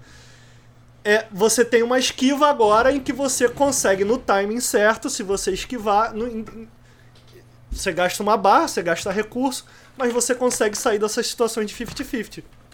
É... Então, tipo assim. Tá mutado, Henrique. Eu acho eu, que você não, tá é, não eu, eu ia falar, mas eu, eu parei de falar no, Então, no onde eu quero chegar é eu odeio em jogo de luta, jogos de luta que te colocam em posições de adivinhar. Então, tipo assim, eu sinto que por ser um jogo aéreo e por, por ser um jogo aéreo, você tem que estar tá sempre em movimento para ficar no ar, nesse, no caso desse jogo, né? Porque você tem, tem os dois pulos, mas depois tem que esquivar, ou você tem que dar golpes aéreos para você se manter no ar. Você fica usando esses golpes. Muitas vezes os caras estão beitando. Tipo assim, se tu vier aqui pro meu lado, tu vai tomar. E aí, tipo, eu não acho isso legal. Eu não eu acho, acho legal. Eu acho que é um pouco. Tá ligado? Tipo, poker. Tá ligado? Tipo assim, que eu, eu, eu acho que faz parte um pouco do DNA essa parte, tipo assim, pô, você vai ter que adivinhar um pouco, mas o fato é de que os melhores jogadores vão adivinhar mais vezes corretamente do que o jogador ruim. Acho que essa é um pouco a parada, tá ligado? Tipo, tem a execução, porque vai ter os mind games ali, da, da porcentagem, não sei o quê, mas no final das contas sempre vai ter, em parte ali, você vai ter que adivinhar. Você vai ter que adivinhar, tá ligado? Tipo, eu tava assistindo o documentário do Smash, o famoso documentário de Smash, Smash é Brothers, né? É que é bom. muito bom. É a segunda vez que eu assisto, mas eu tô assistindo de novo por essa nova perspectiva, né? Agora eu gosto desse tipo de jogo, queria ver de novo. E tem um cara que no, no final que ele fala uma parada que eu gostei muito, né? Que ele fala que o jogo 2D, tipo Street Fighter, ele é como música clássica. E o Smash, ele é mais como jazz, né? Porque, tipo, requer muito mais improviso, né? Então, acho que é, essa é uma parada, assim, né? Tipo assim, às vezes, mano, você vai tocar nota errada, às vezes não vai dar certo, às vezes vai rolar a parada que não vai dar certo, tipo, porque você vai ter que adivinhar, você vai ter que tentar, você vai ter que experimentar. Enquanto eu sinto que o Street Fighter, tipo assim, ele, ele, ele, é um jogo mais, digamos, formal, assim. Não, mas veja... Lógico que tem improviso, lógico que tem mind games, mas no sentido de que, tipo assim, pô, ele é um jogo mais preciso, né? Ele é um jogo que, tipo assim, realmente eu acho que jogar Street Fighter, o prazer de Street Fighter é, mano, eu tenho essas ferramentas o, o oponente tem essas ferramentas e ele vai tentar fazer isso, eu vou tentar fazer aquilo, aquele, aquele vai e vem, né? Aquele tipo, mano, uma, uma, uma um jogo de corda, né? Ele puxa para um lado, eu puxo de outro, eu pressiono de um lado, ele pressiona do outro. Enquanto eu, eu sinto que essa imprevisibilidade do Smash like, né? Eu sinto que puxa mais para esse Mano, tudo então. A, a minha então... reclamação aqui, alguém comentou também no chat. O que o Ricardo quer dizer é que ele queria mais Street Fighter no multiverso. Eu acho que vocês estão entendendo, me entendendo errado. O que eu quero dizer é que eu gostaria de mais controle horizontal no jogo. E aí Street Fighter é um jogo muito mais horizontal. Obviamente estou usando Street Fighter. Mas a gente pode usar o. o, o, o Smash. O, o Wave Dash é uma mecânica de controle horizontal. O Wave Dash é justamente uma mecânica de controle horizontal, de movimentação horizontal. Então, tipo é, assim. A própria, a própria maneira que... que... o Dodge funciona diferente do Multiversus pro Smash, eu acho que indica isso que o Ricardo tá falando, de que ele é feito pra né, tipo, você ficar pulando, se movimentando, voando no ar e tal. Eu, eu, como eu falei, eu não acho que tá errada a análise, não. Eu concordo totalmente com você que ele não tem esse jogo horizontal tão forte assim quanto o Smash. Eu, é, é, é algo que. A minha crítica é só essa. Assim, eu acho que eu gostaria de ver, e eu acho que eu sinceramente acredito que possa acontecer. Eu não tô falando tipo assim, ah, remove as opções verticais. Não, é tipo assim, legal, tem essas opções, mas me dá mais opções horizontais também. Porque justamente por ele ser um jogo com moveset mais limitado do que Smash, você acaba limitando também os combos que você é. tem no chão e ele, ele investe muito pra esse lado. Outra É, coisa que é, prova. Comentário aqui no chat. Ricardo disse: se eu quiser lutar no ar, eu vou jogar Ace Combat. Faz sentido. o- outra coisa que prova um pouco o que o Ricardo tá falando é que uma das vantagens mais utilizadas pelos profissionais, praticamente em todos os personagens, muitas vezes, é o do três pulos, né? Que você ganha um pulo a mais quando você acerta alguém no ar, né? Então, porque a galera quer, tipo, mais uma ferramenta ainda pra você jogar no ar, pra você jogar o cara pra fora, pra você, tipo, fazer justamente esse jogo de adivinhação pesado ali no começo, né? Pelo menos.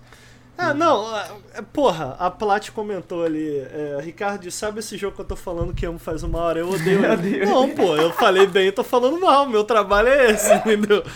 Agora, o que que eu tô querendo dizer aqui, Henrique? Você pega, pra deixar claro, eu cheguei no chat e falei, ó, quem quiser jogar contra mim, vem. Os caras vieram cheio de marra. O cara lá com 200 horas, tá, o, o, o Lucas? Eu tenho 20, eu tenho 20. O maluco com 200 horas, botei pra mamar. Teve que comentar no chat que eu era melhor que ele. Aí veio o Yoshi. Aí veio o Yoshi. O Yoshi, o que, que ele fez? Eu peguei a Mulher Maravilha, o Yoshi botou a Harlequina, que é o main dele. Meu irmão, foi tipo assim, foi 3x1. Foi 3x1. Eu matei ele, três, perdi uma vida no detalhe, sentei-lhe o cacete. E o Yoshi com 240 horas, né? 240. Eu acho que isso aí é fanfic, mas continua. Passou vergonha, As horas, ué, as tá- horas. tá gravado. Aconteceu, ele ganhou o primeiro round, aí o Yoshi Não, não, eu tô dizendo as horas do Yoshi. Não, ele 240 tem- Isso é horas. fic, isso é fic. Ah, não, isso é fic, isso é fic. Tadinho, ele É, só tem, ele só tem é. 40 horas. Não, eu sabia, nem, nem saiu faz 240 horas esse jogo, basicamente. Não, mas ele Ô. jogou no beta, ele chegou a jogar no beta. Ele O- tem o lá... Yo- Moral da história, não me interrompa. Eu botei o Yoshi pra mamar. Aí ele percebendo que não era capaz de me vencer na honestidade, o que que ele fez? Ele botou o perna longa. Qual que era a estratégia dele com perna longa? Ficar pulando, feito um idiota, tacando um negocinho, torta, não sei o que. Me ganhou. Ah, tá explicado, ganhou. sentiu. Realmente me ganhou. sentiu. Agora, uma vitória vazia. Uma vitória vazia.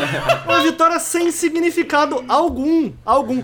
Nem ele. Ah, o que, que eu fiz pra ganhar do Ricardo? Mano, não sentiu sei. demais. O que, que eu fiz pra ganhar do eu vi Sentiu Ricardo? Ele não- demais, sentiu Ele não demais. sabe o que ele fez pra me ganhar. Ele ficou no ar, Eu vi um vídeo... fazendo eu- coisa. Porra, que jogo merda. O Ah. Pernalonga é um zoner, né? E eu vi um vídeo assim sobre como ser um zoner. Aí o cara fala assim, tipo, se eu não me engano, é mais ou menos por essa via, né? De que a primeira regra é ser um zoner. O zoner é feito pra tiltar o seu inimigo. Se você não, tá Não. tiltando o seu inimigo, não tá funcionando. Então, Yoshi, parabéns, você tá jogando muito bem de Pernalonga, porque o Ricardo.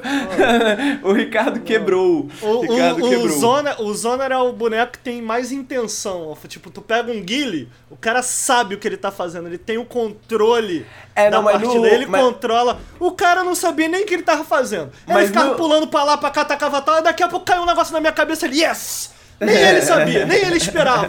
Porra, agora... pior que, pior tu que ele sabia, hein? Ele sabia nada, agora tu Ele pega o sabia. boneco. Tu pega o boneco que ele foi jogar na moral, na moral, apanhou igual um cachorro. Aí veio o Andrezinho ontem falar. Não, porque eu te bato, que ele joga de salsicha. Meu irmão, no chão, no chão não tem jeito. No chão, nem o, nem o campeão da Evo me leva. Isso aí ficou claro. Ah, tá. Eu- ó, o que, que eu entendi de tudo isso, gente, é que Salgado, o Ricardo né? é mu salgada, salgadíssimo, salgadíssimo. É, olha só, só quero agradecer um mandar o Beats aqui. A, é, Meg de Maguinha. Conheci meu jogo favorito no site por causa de uma análise de vocês. Fiquei Olha extremamente aí. feliz quando descobri que vocês são de esquerda e barra extrema Opa. esquerda. É Ah. ótimo ver a esquerda tendo espaço na comunidade gamer. Muito obrigado. aí, bonitinho. É, seja Esquerdistas apoiam o Nautilus, que tá no- foda, no- pô. Apoia Não sei. Pô, a gente, É, apoia... a gente puxa uma sardinha aqui pro nosso lado, pô, a galera fala. O pessoal vai lá e fala, pô, legal! Criador de conteúdo de esquerda, então apoia, porra, porque a gente é pobre. Mas apoiou, a pessoa apoiou. Sem Não, ela, ela eu tô batendo palma, tô batendo palma. É, então, muito obrigado. E. Cara, pra finalizar. Mas, ó, vamos tá finalizar, é. É, é, eu ia falar, porque. Multiversos é muito divertido. É bom, é bom. É muito acessível. É bom, é bom.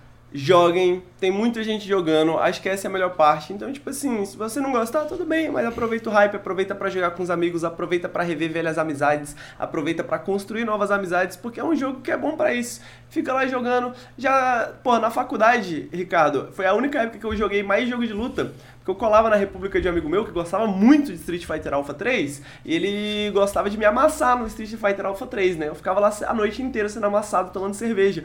Eu era péssimo, mas eu me divertia bastante. E o multiverso tá aí, dá pra criar experiências como essa, né? Então, É, tá aí, multiverso, É joguem. Bom demais. Pô, Bom demais, eu tenho só uma pergunta. Tá tudo em PTBR passar. dublado, muito bem dublado. É, a dublagem muito é bem, é excelente, é muito gostosa, é super engraçado ouvir as interações dos personagens, tá muito bom. Jogo bom. Queria, queria entender qual que é o personagem de vocês, o main de vocês. Eu admito que, tipo assim, eu queria jogar com todos os personagens pra ver todos os personagens, então, tipo assim, não tem um personagem que eu joguei mais, mas eu acho que o personagem, assim, que eu mais me identifiquei, que eu gostaria de aprender com mais força, é o Tom Jerry. Jerry é muito legal. Show! Tu, Ricardo? Amigo, Maravilha? como ficou claro que eu sou honesto, eu, eu gosto da honestidade, e o personagem mais honesto desse jogo é o que eu tô jogando. Porque, pra mim, não me importa do personagem ser tier mais alto. O personagem tem que ser legal. Amigo, só responde. Só responde qual é o teu personagem, caralho. Mulher Maravilha, o personagem Mulher Maravilha, honesto. Personagem Show. honesto. É. O meu que eu tô mais jogando é o, é o fim. Ainda o fim? Não mudou, Ainda não testou não. outro personagem? não, testei outros, testei. Não testei todos, mas testei. É, testei o, é o Jake, te- é o Jake, né? Que é o, Aham, o o amiguinho. É, é, o cachorrinho. Testei o Steven, que eu achei bem legal. Testei o Batman, testei a Mulher Maravilha e o, até agora o meu preferido é o, é o fim mesmo. O fim, É, o fim então é tá aí, gente. né? Multiversos, muito bom. É fantástico. Tá aí. Ah, tá disponível pra PC, Xbox e PlayStation. Ah, não tá pra Switch, aparentemente. Eu achei que tava, mas não tá. Ah, free to play, dublado, PTBR. Show de bola, joguem Multiversos. Uma curiosidade, não tá pra Switch, mas é um dos jogos mais jogados. é, se não me engano, é o jogo mais jogado do Steam Deck. Então a galera tá Olha meio que, tipo assim, virou o Smash do Steam Deck, de certa forma, vai entender, né? 2022, rapaziada, simbora. Ricardo, você trouxe um jogo fofinho pra gente. Um jogo muito fofinho. Que é. Que eu joguei, eu joguei um tanto. Eu tenho que voltar pra ele, mas o Pô, que eu joguei deixa tô eu só, muito. só mais um comentário rapidinho. Fala aí. Pô, o PR da Warner veio me mandou uma mensagem agora no Twitter falando: Pô, Ricardo, tu abriu todos os bonecos, quer o passe? Porra, eu comprei pra mim e pro Henrique. É o maluco que me ofereceu. É, só amigo. isso aí, pô. Mas vai lá. Ricardo Ah. me deu de aniversário, obrigado, Ricardo, agradecimento público aqui. Mas estamos aceitando aí o PR da, da Warner, estamos aceitando qualquer coisa aí de multiverso, pô, manda pra nós. Tá aí. Próximo vai então. ter, vai ter um passe novo aí, vai vir outro passe. É. É, então tá aí, multiversos. E agora, Ricardo, você trouxe um jogo fofinho, saiu começo desse ano. Muito bom, muito gostoso de jogar. Sobre uma criatura onipotente que pode destruir o universo. Esse jogo é Kirby and the Forgotten Land. O que você tá. Você zerou, amigo? Eu não sei se você zerou. Amigo, antes de responder essa. Não zerei, não zerei. Não zerou, Não tá. zerei ainda. É, comprei um Switch, né? Comprei um Switch. Uhum, comprou Isso um aí é Switch. uma informação importante. Comprei um Switch e esse tá sendo. Na verdade, não, não foi o primeiro jogo que eu zerei, porque eu acabei zerando o primeiro Hunt Down. Muito bom Mas... também. Incrível. É, esse foi o primeiro jogo que eu joguei no meu Switch. E fazia muito tempo que eu não jogava. Amigo, o único console da Nintendo que eu tive foi o Wii, sabia? Cara, é. O único que eu tive foi o Super Nintendo. Olha agora aí. que eu parei pra pensar. Tá aí. Agora eu tenho o Switch também, no caso, né? É, e eu comprei o Wii por causa de Monster Hunter. Na época não tinha é, o World. Eu lembro. Por tinha- que, que eu lembro disso? Por que, que eu sei disso? Será que a gente já conversou contigo? co- Será que a gente já conversou disso há muito tempo quando a É gente. possível, amigo. É possível. É possível. Porque eu tenho uma história que a galera vai ficar puta aí comigo. Que eu comprei um Wii. Porra, eu era. Eu juntei dinheiro, né, pra eu comprar um Wii. Aí fui desbloquear meu Wii. Briquei o console, mano. No primeiro dia, no dia que chegou. Ah, eu lembro disso. No dia que chegou aí. Pô, pô, chat, desculpa, faz muitos anos. Fica, a galera vai ficar. Não, não recomendo, tá, chat? Não. Mas aí, pô, eu mandei uma mensagem pra loja, né? Falando, pô, meu Wii chegou quebrado. Aí trocaram pra mim, trocaram pra mim. Aí. Mas, enfim. Aí o Switch. Aquele, aquele silêncio da desagradável, é. sabe? Você conseguiu desbloquear o outro? Consegui. Top. Top. Aí. Aí. Agora tem o Switch. Aí agora tem o Switch, mas primeiro jogo do Kirby que eu jogo na vida, tá, amigo? Por que, que, eu, tô, por que, que eu tô falando disso? Porque. Pô, cara, fazia muito tempo que eu não jogava um jogo da Nintendo, assim, propriamente. Na verdade, eu joguei alguns, mas joguei no Switch Pro, né? Que a gente sabe que tem aí, né? que existe. É... A, gente, a gente recebeu um acesso exclusivo da Nintendo Isso, no Switch opa. É... E aí, amigo, tem uma coisa que me chama muita atenção nesses jogos da Nintendo que eu acho que foi o que me chamou a atenção aqui.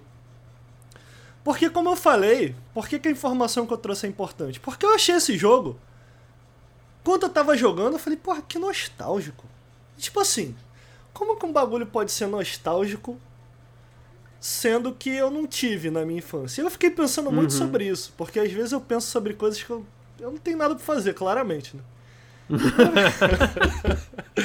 e eu fiquei, porra, cara, que, que parada estranha. O que é nostalgia? Entendeu? O que é nostalgia? Aí eu comecei a pensar e, porra, eu queria trazer isso porque eu acho que é a parada que mais me agradou nesse jogo. E aí eu vou desenvolver a minha conclusão. Atenção. Cara, sabe o que é maneiro no design desse jogo, velho? E o que me fez me apaixonar muito por esse jogo? É que, tipo assim, primeiro que ele é um jogo 3D, mas ele é um jogo 3D muito bem resolvido no sentido de a sensação é a de que você tá jogando um jogo 2D, se é que isso é possível. Eu digo isso no sentido de ele claramente é um jogo mais linear do que os últimos jogos da Nintendo que eu joguei. Sei lá, tu pega um Mario Galaxy, o Odyssey eu não joguei ainda, mas os que eu joguei, né? Tu pega um Mario Galaxy, tu pega claramente é, o próprio Odyssey aí, ele é um jogo mais guiado, né? Mas ao mesmo É, tempo dividido por fase e tal, né? isso. Mas ao mesmo tempo, ele, por ser 3D, ele tem alguma abertura para exploração, mas a lógica com que ele funciona é a lógica de um jogo 2D. É, O que eu acho interessante é como ele consegue, dentro dessa lógica do jogo 2D, de um jogo mais guiado, ou seja, um jogo que o tempo inteiro te oferece é, é, é, é um objetivo muito claro, do tipo assim, de ponto A ao ponto B, né? Nunca do tipo, ah, você, você nasceu aqui, faça o que você quiser. Tem algumas fases só em, rela- é, que vão nessa direção. É, do ponto A ao ponto B, e eu acho que é onde ele me pega na nostalgia. A sensação, mano, de jogar esse jogo, pra mim. Sabe quando você é uma criança, mano? E tipo assim, eu acho que daí que vem a nostalgia. Sabe quando você é uma criança? Que tipo assim, o teu pai, tua mãe, ele nunca vai te dar uma faca. Porque tu pode se machucar. Entendeu? Mas de repente ele te dá um, um bastão, de repente um bastão.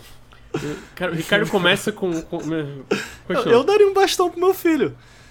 Pra ver, pra ele ver, pra ele entender, pô. De repente, se ele pega o bastão e dá na cabeça, ele vai falar, pô, dói, né? Melhor não fazer mais isso. Ou então, de Por repente. isso que tu não tem um filho, né, amigo? Por- É por verdade, isso, é verdade, mas, mas é- é- você vê. É pedagogia. Pedagogia, a criança aprende assim. ela pega o bastão, ela dá na TV. Ah! Ela dá na TV, ela fala, pô, ih, quebrou. Quebrou, pô, não, não precisa bater na criança, a culpa é sua que deu o bastão pra criança. Mas Deixei ela, todo mundo surdo. Desculpa, chat. mas Fala ela pegou o bastão, ela deu na TV, tu vai falar, olha aí o que tu fez. Não precisa bater na criança, mas ela aprendeu, não devo bater com bastão na criança. Esse jogo, entendeu a pedagogia do Kirby, ô, ô, ô, ô, Lucas? Esse jogo, ele te dá assim, pô, cara, tu pode chup- chupar, não. Tu pode sugar, galera. Chupar não, pera aí. Eu ia usar o termo chupar. Tu pode supar... Como é que é que eu falei? Sugar? Sugar. Sugar, sugar. Tu pode Mas sugar, é tão melhor, não. Acho que vai, vai, da- vai do coração aí. Sugar, sugar, que eu esqueci a palavra um instante. Sugar, engolir. é- Pode é- engolir é- a galera e aí tu rouba o poderzinho da galera. E aí qual que é a. Por que, que eu acho inventivo isso, cara? Porque cada inimigo que tu encontra fica um. E se eu der uma mamada nele? Será que. Pô, eu tava falando de infância aqui, peraí. Entendeu? E aí, e aí, de repente tu tem. Pô, a galera é bobão, cara. Chat, galera é bobo.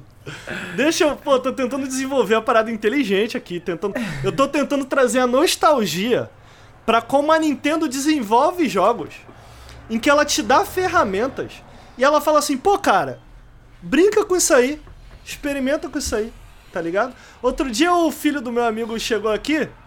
Eu peguei e dei um baralho pra ele. Dei um baralho pra criança. Aí tu pensa, porra, o que, que, que, que a criança vai fazer com o baralho? Ela vai. Ela vai jogar pôquer? Ela podia. Ela podia brincar um monte de coisa. Eu peguei e falei assim, porra. Aí a criança não entendeu, né? O baralho. Aí eu peguei o baralho da mão da criança e fiz assim, ó. Joguei pro alto. Aí, porra, maneiro, né? Suja a casa toda, não sei o que. Ele começou a rir, entendeu? De repente ele tava atacando carta, entendeu? Pra um lado pro outro. É meio isso. Os caras te dão uma parada e falam, mano, se diverte aí. E tipo assim, aconteça o que acontecer, porque tem esse detalhe no jogo do Kirby. Eu nunca morri nesse jogo. Aconteça o que acontecer, tu não vai morrer. Então, porra, é tipo bastão pra criança. Tu dá o bastão pra criança, ela não vai morrer. Ela pode se machucar. Pode ser que doa, pode ser que aconteça uma- uns imprevistos, mas ela não vai morrer. E aí esse jogo, cara, ele tem nessas fases esses vários inimigos, esses vários poderes que você consegue pegar, que eles interagem com, com o level design com os inimigos de maneiras muito inventivas, de maneiras muito interessantes, de forma que é muito divertido descobrir. Sacou? Amigo, tu chegou a, a se tornar no, num avião? Ainda não. Não, mas é. Eu, eu vou te dar um pequeno. es- Posso? Agora eu Pode, falei, eu vou dar um claro. spoilerzinho.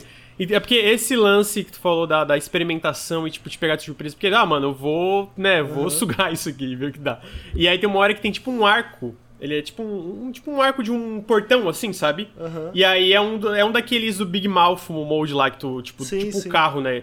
E aí eu, eu olhei assim e fiquei, cara, o que que é isso aqui? E aí quando tu pega, tu se torna, tipo, o formato de um planador, assim. E, cara, e aí a fase, tu simplesmente sai voando pela fase, assim. Eu fiquei, Porra, caralho! mas então, Que ó, foda! O que eu acho Que muito foda. maneiro é isso, é tipo assim, tu pega as paradas e tu fica, porra, o que que isso faz? O jogo em nenhum momento ele fala assim, aperte A para não sei o que, aperte B para... Não, tu engole o bagulho e tu fala, porra, o que que isso faz? Cara, eu e agora, o que que, o que, que esse um kit faz? E, rapidinho, só pra completar terminar, meu terminar, ponto, o meu ponto dele ser nostálgico, eu acho que vai nessa direção, assim. Da experimentação que uma criança faz no jogo. É um jogo que né? me faz me sentir uma criança. É onde eu tô querendo Aham. chegar. É nostálgico nesse sentido. Então, tipo assim, Sim. você pega, você pega uma parada e fala, pô, cara, o que que isso faz? E tu não sabe, mas é muito divertido descobrir. Então, porra, eu tô de sacanagem, mas eu tô falando aqui da carta, o baralho. É, não, é- O baralho, obviamente, ele tem uma. uma eh, ele, ele foi designado pra uma coisa específica. Mas, mano, se eu quiser o baralho igual o Gambit, eu posso. Tá acabando baralho. Tá? E é divertido. É divertido fazer isso. Não é o objetivo do baralho, mas é divertido. Faz sentido o que eu tô falando, mano? Mano, Faz, se eu puder, sentido. se eu puder Não, eu, eu, eu queria. sua... Só, só, só, Rápida- só uma coisa assim, queria dizer que apesar de todas as voltas, Ah. a analogia foi boa. É, analogia olha aí. Eu ia boa. somar nessa Ah. analogia, Ricardo, que tem um- uma teoria muito interessante de uma, uma, de- uma urbanista, né, e tal, que ela chegou à conclusão que é um pouco contraintuitiva de que playgrounds para crianças eles estavam muito seguros. Né, aquele playground de plástico e não sei o que e tal. E ela desenvolveu um que ela chamava de playground de aventura. Então, tipo assim, mano, ela dava martelo pras crianças, tá ligado? Ela dava umas tábuas de madeira, não sei o que. Ela dava várias paradas pra crianças, várias ferramentas, várias paradas. E as crianças meio que construíam o seu playground. Tipo, ficava um bagulho que assim, as crianças machucavam às vezes um pouco. Mas, tipo assim, ela, é, é, ela era uma psicóloga também, né? E ela com, é, descobriu que era melhor pras crianças, que as crianças se divertiam mais, que as crianças adquiriam mais, tipo, julgavam risco melhor, tá ligado? Se, justamente pelo fato de elas terem que experimentar com as próprias mãos, né? Eu fiquei lembrando disso enquanto você falava. Amigo, é porque criança, eu penso assim, a, a, a- eu tenho uma amiga que a irmã dela teve uma, um filho agora, né? E aí ela chegou, pô, quando você vai vir aqui ver a criança? Aí eu falei assim, quando. Se eu deixar ela cair, ela não morrer. Eu vou, é quando eu vou ver ela. Aí tu me avisa. Quando, quando der. Porque, porque a criança se machuca, gente. Criança se machuca. É, sim. Não, não, não tem. Pô, lembra aí da infância de vocês? Você só fazia merda, se machucava o tempo inteiro. E é assim que tu aprende. Assim que tu aprende. Então, pô, eu. Vocês estão me zoando, mas na verdade eu tô sendo visionário e dar um taco de beisebol pra uma criança. Ela, ela não vai morrer, ela só vai se machucar no máximo. No máximo. E, e é assim Ai, que ela aprende. Deus, é assim que ela aprende, entendeu? Então, Deus. o Mano, Kirby, o Kirby é a favor dessa metodologia. O Kirby é um jogo a favor dessa metodologia. Você pode até se machucar no Kirby, mas você não morre. A Nintendo não quer te matar. Ela quer, ela quer te. Ui! Entendeu? Tu, Pô, melhor não fazer isso. Melhor não fazer. Deixa eu tentar outra coisa. Isso é, isso é mamar outro bonequinho. Então, cara, é um jogo lotado e o que dá, faz dar certo, o que faz desse jogo tão interessante, porque em termos de design, eu sinto pelo menos que as fases são similares.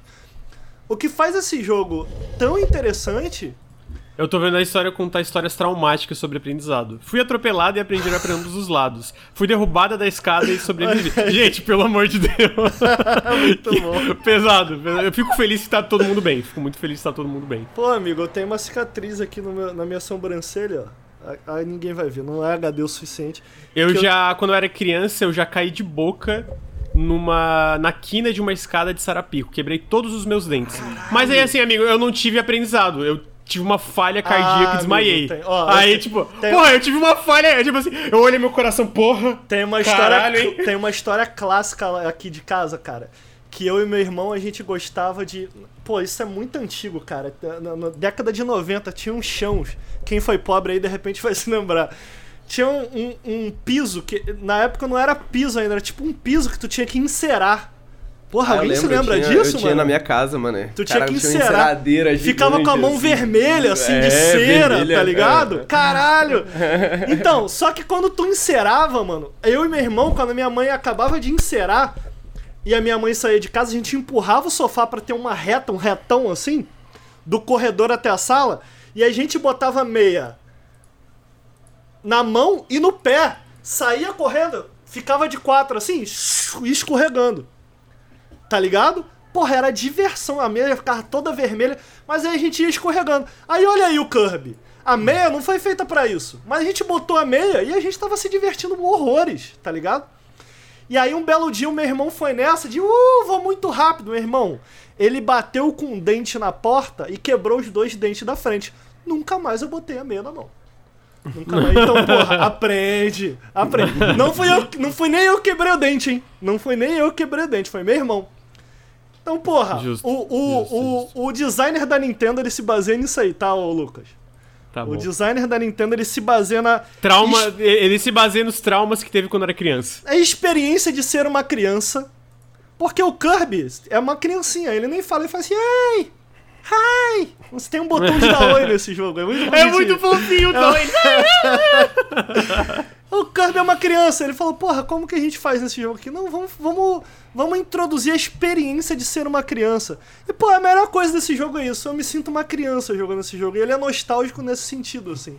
Do tipo assim, ele entendeu isso, e ao entender isso ele falou, cara, enche esse jogo de possibilidades malucas assim. Do tipo assim, de, de, de você pegar coisa e, mano, é um jogo que constantemente, eu comentei no Twitter, é impossível jogar esse jogo e ser triste.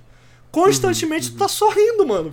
De- feito bobo assim na tela, assim. ó. É porque é isso, né? Tu olha uma coisa e pensa, ah, o que, que será que Tá vai acontecer ligado? aqui? Aí quando tu faz, que nem eu falei, quando eu virei um avião, eu fiquei, caralho, mano, eu comecei a rir, tá ligado? Cara, mano, que coisa. que Quando coisa, eu tipo, virei um avião. É a bela frase, Mas né? não é um avião, né? É tipo um planador, mas deu pra entender o que eu quero dizer. ali. Aquele dia foi foda, mano. Aquele dia foi foda. Quando eu era criança e virei um avião. E... Aí, e aí quando eu digo que, que eles te deixam aloprar com a ferramenta que eles te dão, aqui tem que fazer o elogio. Que é, pô, é muito interessante como a, a Nintendo domina muito bem esse design, assim, do tipo assim, de fazer as coisas, as ações, cada ação serem muito gostosas de se fazer. É até difícil de apontar exatamente o que é, porque é um jogo que.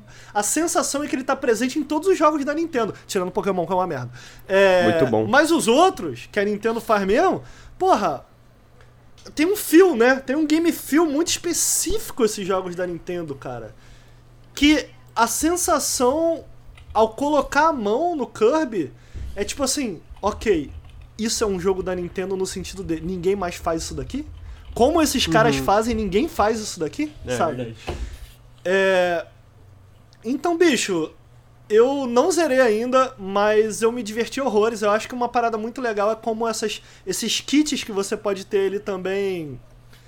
Ele tem profundidade, sabe? Não é só um botão faz isso, outro botão faz isso. Ele tem maneiras em que você pode usar isso de maneira de, de, de formas interessantes ou misturar essas habilidades de formas interessantes, que é algo que a Nintendo faz, sei lá, desde o Mario 64. Tipo assim, tu tem esses pulos aqui, pô, mas se tu misturar o pulo com esse daqui, com esse daqui, tu pode fazer isso daqui. E aí tu vê um speedrun, é uma parada maluca, porque justamente que ele te dá esses, essas ações básicas que podem ser misturadas e utilizadas de maneiras muito criativas e muito interessantes. Eu acho que vem daí também essa sensação de ser uma criança e a, e a, e a Nintendo te dá esse kit em que você pode experimentar e brincar da maneira que quiser. Então, mano, eu acho que esse é o maior trunfo e triunfo de Kirby. Essa é a minha análise de Kirby in The Forgotten Land. Eu não tenho nada pra concluir, mas é, tudo isso falou. é- é- esse lance da experimentação, esse lance de como tudo. Todo, todo, toda pequena ação tem uma coisinha que te incentiva ainda mais né, a experimentar. É muito, é muito brilhante esse jogo. E eu, a primeira música que toca a trilha sonora ali Nossa, quando a tu chega é é incrível. muito é foda. É Tu se sente numa aventura assim, E né? é muito, doido, incrível. né, Lucas? Porque é um jogo muito simples, cara. De verdade, é um jogo muito simples, cara. Em que você tem que avançar, chegar ao final da fase, enfrentar um chefão, pegar uns segredinhos. Mas o que você faz nesse meio é o que deixa o jogo não só interessante, mas gostoso. É o conjunto da coisa. É a parte visual. É o quão bonitinho é o Kirby. É o quão bonitinho são os inimigos. É o quão criativo essas habilidades são, sabe? Então, tipo assim. Cara, é um jogo que conquista pela simplicidade. É um jogo que conquista pela simplicidade como eu não via eu, pessoalmente, Ricardo, há muito tempo, assim. Há muito tempo. Então, tipo, eu amei o jogo, cara. Eu amei, é muito divertido. é muito Eu quero voltar jogar. ele. Eu, ta- eu tava, tipo, gostando muito mesmo, assim. É, é muito, muito, muito... Tudo dele é muito bom. E, pô, a, a- ele é muito bonito também, tipo, a direção de arte. Eu acho que ele é um jogo muito legal, muito legal mesmo. Eu quero, quero, quero voltar pro Kirby. Lembro que o, o Luir queria que eu, na, lá no passado, eu tinha mandado pra ele a lista dos jogos mais esperados de 2022. E Kirby tava ali, falou, porra, Kirby. Eu falei, mano, esse jogo vai ser pica, tá? Não falei, e realmente o jogo é muito legal mesmo. Eu quero voltar pra zerar. Agora, Ô, Lucas, Tá o- todo mundo Acho que minha aqui- cabeça é Oi. grande também, velho. tá apertado também? também. É. É, agora É a o gente... cabelo, pô. Eu não tenho cabelo aí, facilita Pô, amigo, pra eu mim. tô. Eu recém raspei, É né? verdade. Então tem- Não, tá cabeçudo mesmo, retiro. É, então a gente tá aqui comprados. É... Como é que é a palavra quando tu tá, tu tá de- do, do traje, tu tá com. A gente tá trajado aqui pra Trajados. falar de Cult of the Lamb, que é o novo jogo publicado pela Devolver Digital. Também é um jogo fofo, às vezes, às vezes. Mas é um jogo muito grotesco. Ah, caralho, os dois saíram simultaneamente, vocês perceberam isso? Uniformizados, era essa a palavra que eu queria. É, então, Cult of the Lamb, desenvolvido pela Massive Monster, ah, publicado pela Devolver Digital. Tenho- o bichinho tá, tem que pegar depois. É desenvolvido, pela, é desenvolvido pela Massive Monster, publicado pela Devolver Digital. Foi lançado para PC, Xbox, PlayStation e Switch agora no dia 11 de agosto. Cult of the Lamb, então. Cult of the Lamb é um jogo onde você é um cordeirinho e você está prestes a ser, ser sacrificado para a antiga fé. Então ele é um jogo tipo de perspectiva meio top-down, isométrico assim, é, de ação. Você está prestes a ser sacrificado no início do jogo, mas quando você é decapitado, você na verdade vai para um, um lugar, assim, uma pós-vida, e você faz um pacto com aquele que espera. E aí, basicamente, o objetivo do culto, ele, é do jogo, ele fala: você vai ter que fazer um culto no meu nome e matar os bispos da antiga fé. E pra, me, me soltar, que eu tô preso aqui, eu quero que. é, tu- eu vou te dar a vida, né? Eu vou deixar tu voltar à vida, mas esse é o custo, o custo do jogo. Então, o, o jogo, ele é uma mistura de um jogo de ação roguelike, pensa algo como Binding of Isaac, pensa algo como Enter the Gungeon, onde você vai nesses biomas gerados proceduralmente, ou seja, todas as vezes que você começar uma run vai ser diferentes, e cada vez que você completa uma, uma série de salas, você tem uma, uma opção de caminho, né? Uma, um, um de vários caminhos que, ah, esse caminho pode te dar comida, esse caminho pode te dar madeira, esse caminho pode te levar para uma lojinha, e aí você vai avançando até eventualmente chegar no bispo. Só que o, o twist desse jogo é que ele é metade isso, ele é metade esse jogo de ação roguelike, e ele é metade um jogo de gerenciamento. Ele é um jogo de gerenciamento onde você tem que gerenciar o seu culto. Então, cada vez que você termina uma run, você volta para um templo arruinado, que é onde você vai logo após o, o começo do jogo. Você volta para esse templo. Peraí que eu, eu tenho que botar. E aí, quando você volta para esse templo, você vai aos poucos é, melhorando o templo. E. Pera aí um pouquinho, gente, que eu fiz besteira aqui. Você vai melhorando esse templo. E você vai ganhando mais seguidores, ganhando mais construções e com isso também aumentando suas responsabilidades. Os seus seguidores eles têm que estar contentes, eles têm que estar alimentados, eles têm que estar, é, eles têm que estar sem razões para ser céticos em sua fé para você. Então se tem gente morta, está tudo sujo, não pode ter cocô espalhado por tudo, tem que limpar o cocô de todo mundo. É, então ele, ele tem essa essas duas partes que se retroalimentam, porque quanto mais forte o teu culto é, mais tu pode coletar de fé, mais fé tu tem, tu ganha mais upgrades para as tuas construções e pro teu personagem individualmente, mais forte tu é para tuas runs para tu poder matar os bispos da antiga fé. Mas é Cada é run você a parte do culto? Tipo assim, funciona É, tipo profundo. Um Eu diria não é um RTS, pensa em questão mecânica, em como não questão mecânica aqui exatamente, mas como tu controla e faz as coisas é um pouco mais algo como Animal Crossing. Tem um menuzinho onde tu pode ter as construções.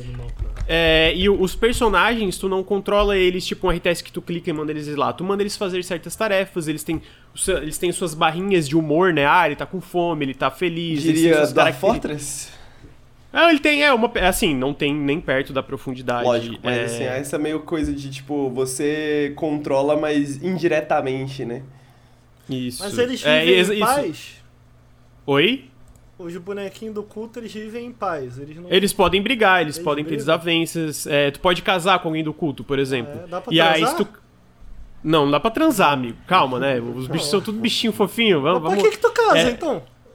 Porque é pra tu ganhar fé. Quando tu casa, essa pessoa é, tem um ritual, e a, a, fé do culto aumenta em ti, e a fé do seguidor individualmente também aumenta. E quando tu aumenta barrinhas de fé, de, de, nível de lealdade, eles também te dão um recurso, que é basicamente fé que enche barras, que tu pode liberar essas árvores de habilidades. Tem basicamente uma árvore de habilidade. É eu tô chamando de árvore de habilidade, é uma árvore de opções ali.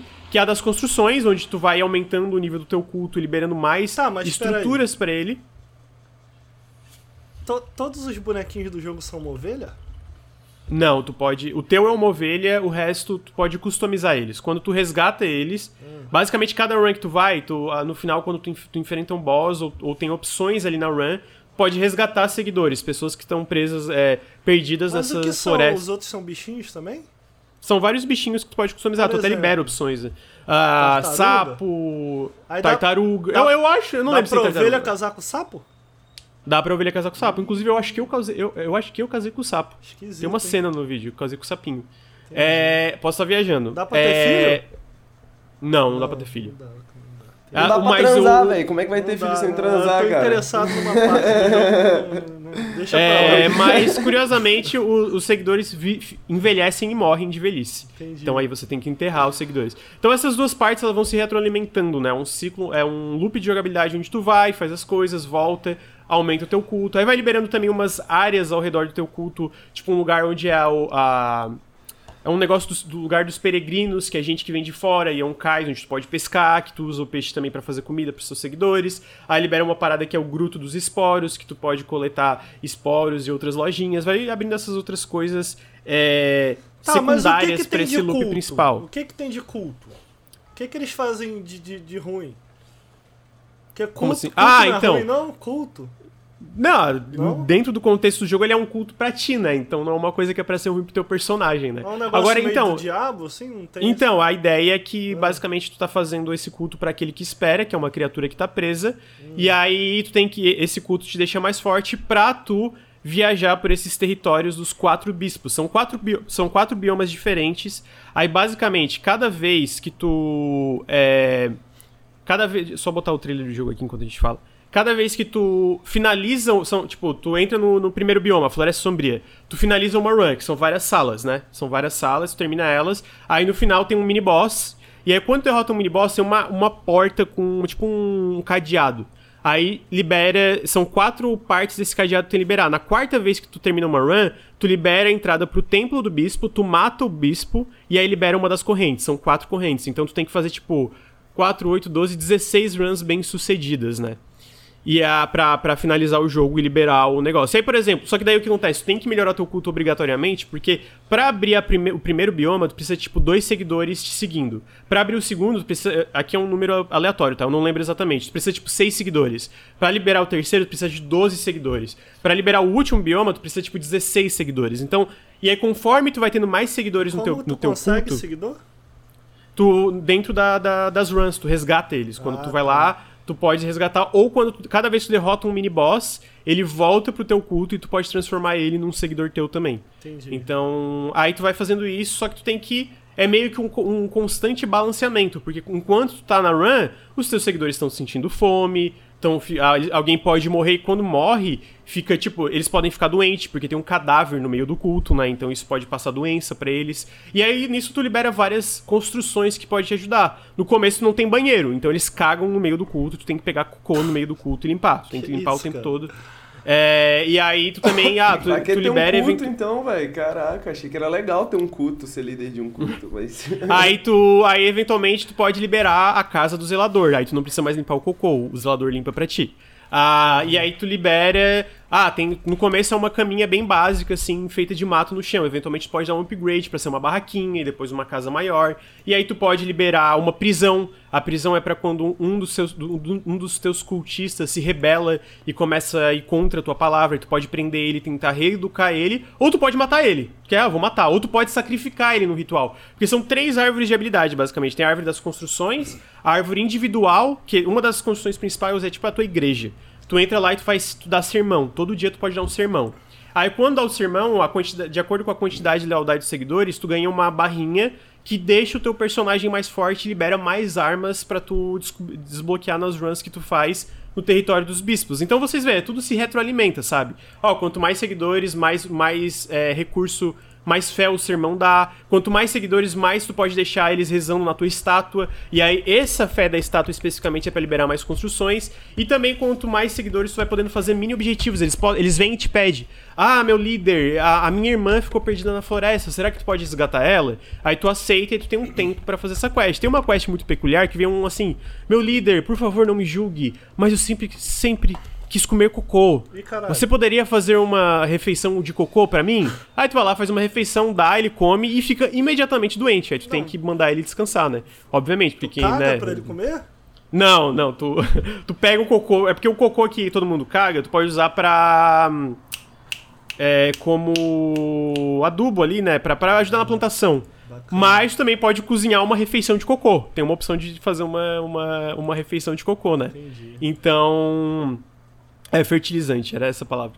Ah, e aí tem várias dessas coisas que, com- quando tu- é, conforme tu, é, tu, tem, tu tem sucesso nessas quests, é, aumenta a lealdade, tu também pode ganhar uma plaqueta, é uma placa lá de pedra, ah, que tu também ganha nas runs, que daí tu pode liberar novas doutrinas pro teu culto. Então, uma doutrina, por exemplo, ah, tu libera a doutrina do ritual do banquete. Aí tu pode fazer um ritual que é um grande banquete pra todo mundo do culto, e aí tu não só sana, é, é, sacia a fome de todo mundo, como tu também aumenta o negócio. Tu pode liberar o ritual do sacrifício. Tu sacrifica alguém do teu culto pra aumentar a fé de todo mundo no teu culto. Só que o problema é que tu perde um seguidor no processo, né? Então tem várias dessas coisinhas que tu vai liberando e essa parte do culto é muito legal, porque as árvores de habilidades, tanto a parte de doutrina, que são várias doutrinas, são relacionadas ao trabalho, à fé, à fome, então são coisas específicas que sempre tem duas opções. Tu pode fazer uma, por exemplo, que ninguém precisa comer por dois dias, mas a fé diminui um pouco, sabe? Tipo, eles não vão sentir fome, mas eles vão questionar um pouco a, a, a fé deles em ti, porque eles, ah, tu tá fazendo eles não comer por dois dias, né? Então tem várias dessas opções conforme tu vai fazendo a parte do culto, e é muito legal ver porque eu montei o meu culto de uma forma muito particular, mas eu imagino que cada um vai fazer de uma forma diferente, e tem muita opção de customização e decoração também, então tu pode deixar o teu culto bonitinho da tua forma, né? Essa parte do culto eu achei muito, é a minha parte preferida do jogo. Me surpreendeu porque não só tem profundidade, como tem é, tem, uma- tem um nível de profundidade que eu acho que é certo pra esse tipo de jogo. Não é complexo demais e não é superficial demais, sabe? Eu acho que eles acharam um equilíbrio ideal é, que fica gostoso de tu, tu- tu gerenciar esse culto. Fica muito gostosinho. Então, tu volta da run, aí tu constrói mais alguma coisa, aí tu vai lá e satisfaz os teus seguidores com, a- com as necessidades específicas deles. Tu vai aumentando e ver essa sensação do teu culto crescendo conforme tu vai ficando mais forte é uma coisa muito boa, porque é, não só pelas tuas responsabilidades e, e quantidade de, de coisas mecanicamente que tu tem que fazer, mas também visualmente. É muito legal ver o teu culto crescendo visualmente, sabe? Ficando uma, um templo enorme, cheio de construções e várias pessoas rezando lá no meio pra ti. É, é uma coisa muito. Até porque o trabalho visual e sonoro desse jogo é muito bom, né? A trilha sonora me lembra uma parada meio lo-fi, assim, muito. É muito gostoso de ouvir o tempo todo. E a parte visual, eu acho que dispensa comentários, que é, é, uma, é, é inspirado nessas coisas como tipo Gravity Falls, Over the Garden Wall. E é muito bonito o jogo. Tipo, a, a, expressividade de cada personagem, tipo, ele, ele rezando assim, ah, rezando, rezando, assim, é pra ti, e de repente tu sacrifica ele. Aí, tipo, a mudança na expressão visual quando vem um tentáculo e pega ele para sugar, sei lá pra onde, tu fica tipo. É, é, é, é muito legal o trabalho que os desenvolvedores tiveram para botar toda essa expressividade tanto nos personagens como, sei lá, na, nas criaturas que tu enfrenta. Porque ele é fofo, mas ele é grotesco, né? Tem uns chefes que é tipo, mano, que porra é essa que eu tô enfrentando? O primeiro é tipo uma pseudo-minhoca gigante, cheia de dente, horrível, assim. E aí tem outra parte que é o combate, que eu acho que é um combate muito gostoso. Ele acerta, ele, ele acerta nos básicos muito bem. Tipo, é muito gostoso movimentar o cordeirinho. É muito. A, a, a sensação de quando tu bate nos inimigos é muito boa a, a sensação da, das magias e até a variedade de inimigos, especialmente os chefes, eu acho que os chefes são os destaques. Mas eu acho que é a parte mais fraca do jogo para mim, porque quando chega no último bioma, eu não sei se. Eu, é, eu joguei no normal, né? Eu terminei em 10 horas esse jogo. Eu joguei normal. Mano, eu morri uma vez só. Tipo, uma vez, o que não é. Tipo, necessariamente não é o comum de roguelikes. Porque hum, chega é num ponto que eu sinto, especialmente no último bioma, o que eu sinto. Porque até o terceiro eu tava me divertindo bastante, mesmo sem ter uma. sem ter muita dificuldade no jogo. Eu tava me divertindo muito, tava sendo muito agradável. Mas ali pro ter, final do terceiro bioma e no último bioma em si, no quarto bioma, eu sinto que o combate ficou uma coisa meio trivial, tá ligado? Tu chega. Uhum. Tu, tu entende um pouco da tua build ideal. A minha era um martelo com uma magia lá que era. Eu gostava de uma magia que seguia. O, a, a magia seguia os inimigos, né? Tipo um, umas flechas que seguem os inimigos. E eu batia no inimigo, desviava, batia no inimigo, desviava, e era tipo assim, eu sentia que eu tava tipo meio no modo automático, porque eu queria ver a conclusão, inclusive o último chefe me desafiou de fato, achei muito legal como é que funciona a conclusão e as opções que tu tem. Mas eu sentia no final ali que a, meio que o combate para mim se tornou uma coisa meio trivial, sabia? Eu tava tipo assim. O roguelike também, hum. de maneira geral, não tem nível de dificuldade, né? Geralmente. Não tem o quê? Nível de dificuldade, normal, difícil. É, não, é verdade. Esse especificamente tem. Esse especificamente tem. Inclusive, talvez. Eu recomendaria tentar começar no difícil, porque realmente eu achei o normal um pouco. No final, essa, esse lance de dificuldade, como ele é um jogo muito sobre o esses combate é loops, é chato. Então, eu, não, eu, eu, eu, no final, no último bioma, tá um pouco chato para mim, porque é isso. Ele é um, jogo muito sobre loop, né? Ah, é, Mas é, o que, é, que faz... fez ser chato? Tava repetitivo? Tava repetitivo porque não tem variedade de armas o suficiente, na minha opinião. Eu acho que isso é um problema ponto, independentemente da, da, de ele ser fácil ou não. Eu não acho que ele tem uma grande variedade de armas. Ele tem, tipo, variações dos mesmos tipos de armas. Então é uma arma que te dá lifesteal, uma arma que pode fazer um fantasminha que ataca o inimigo. Mas, tipo, a forma que essa arma funciona é igual, é o martelo, é uma grande porrada no chão. Dando um exemplo do martelo, né? É... Então eu acho que essa parte do combate no final fica um pouco trivial e repetitiva por causa dessa falta de variedade.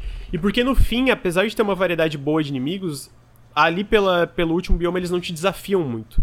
É se torna uma coisa meio automática. E eu acho que para ser um jogo que é, é, tanto sobre movimentação e esses loops, quando um, um desses loops essenciais se torna uma parada meio automática e repetitiva, é uma coisa que meio. Putz, podia ter mais.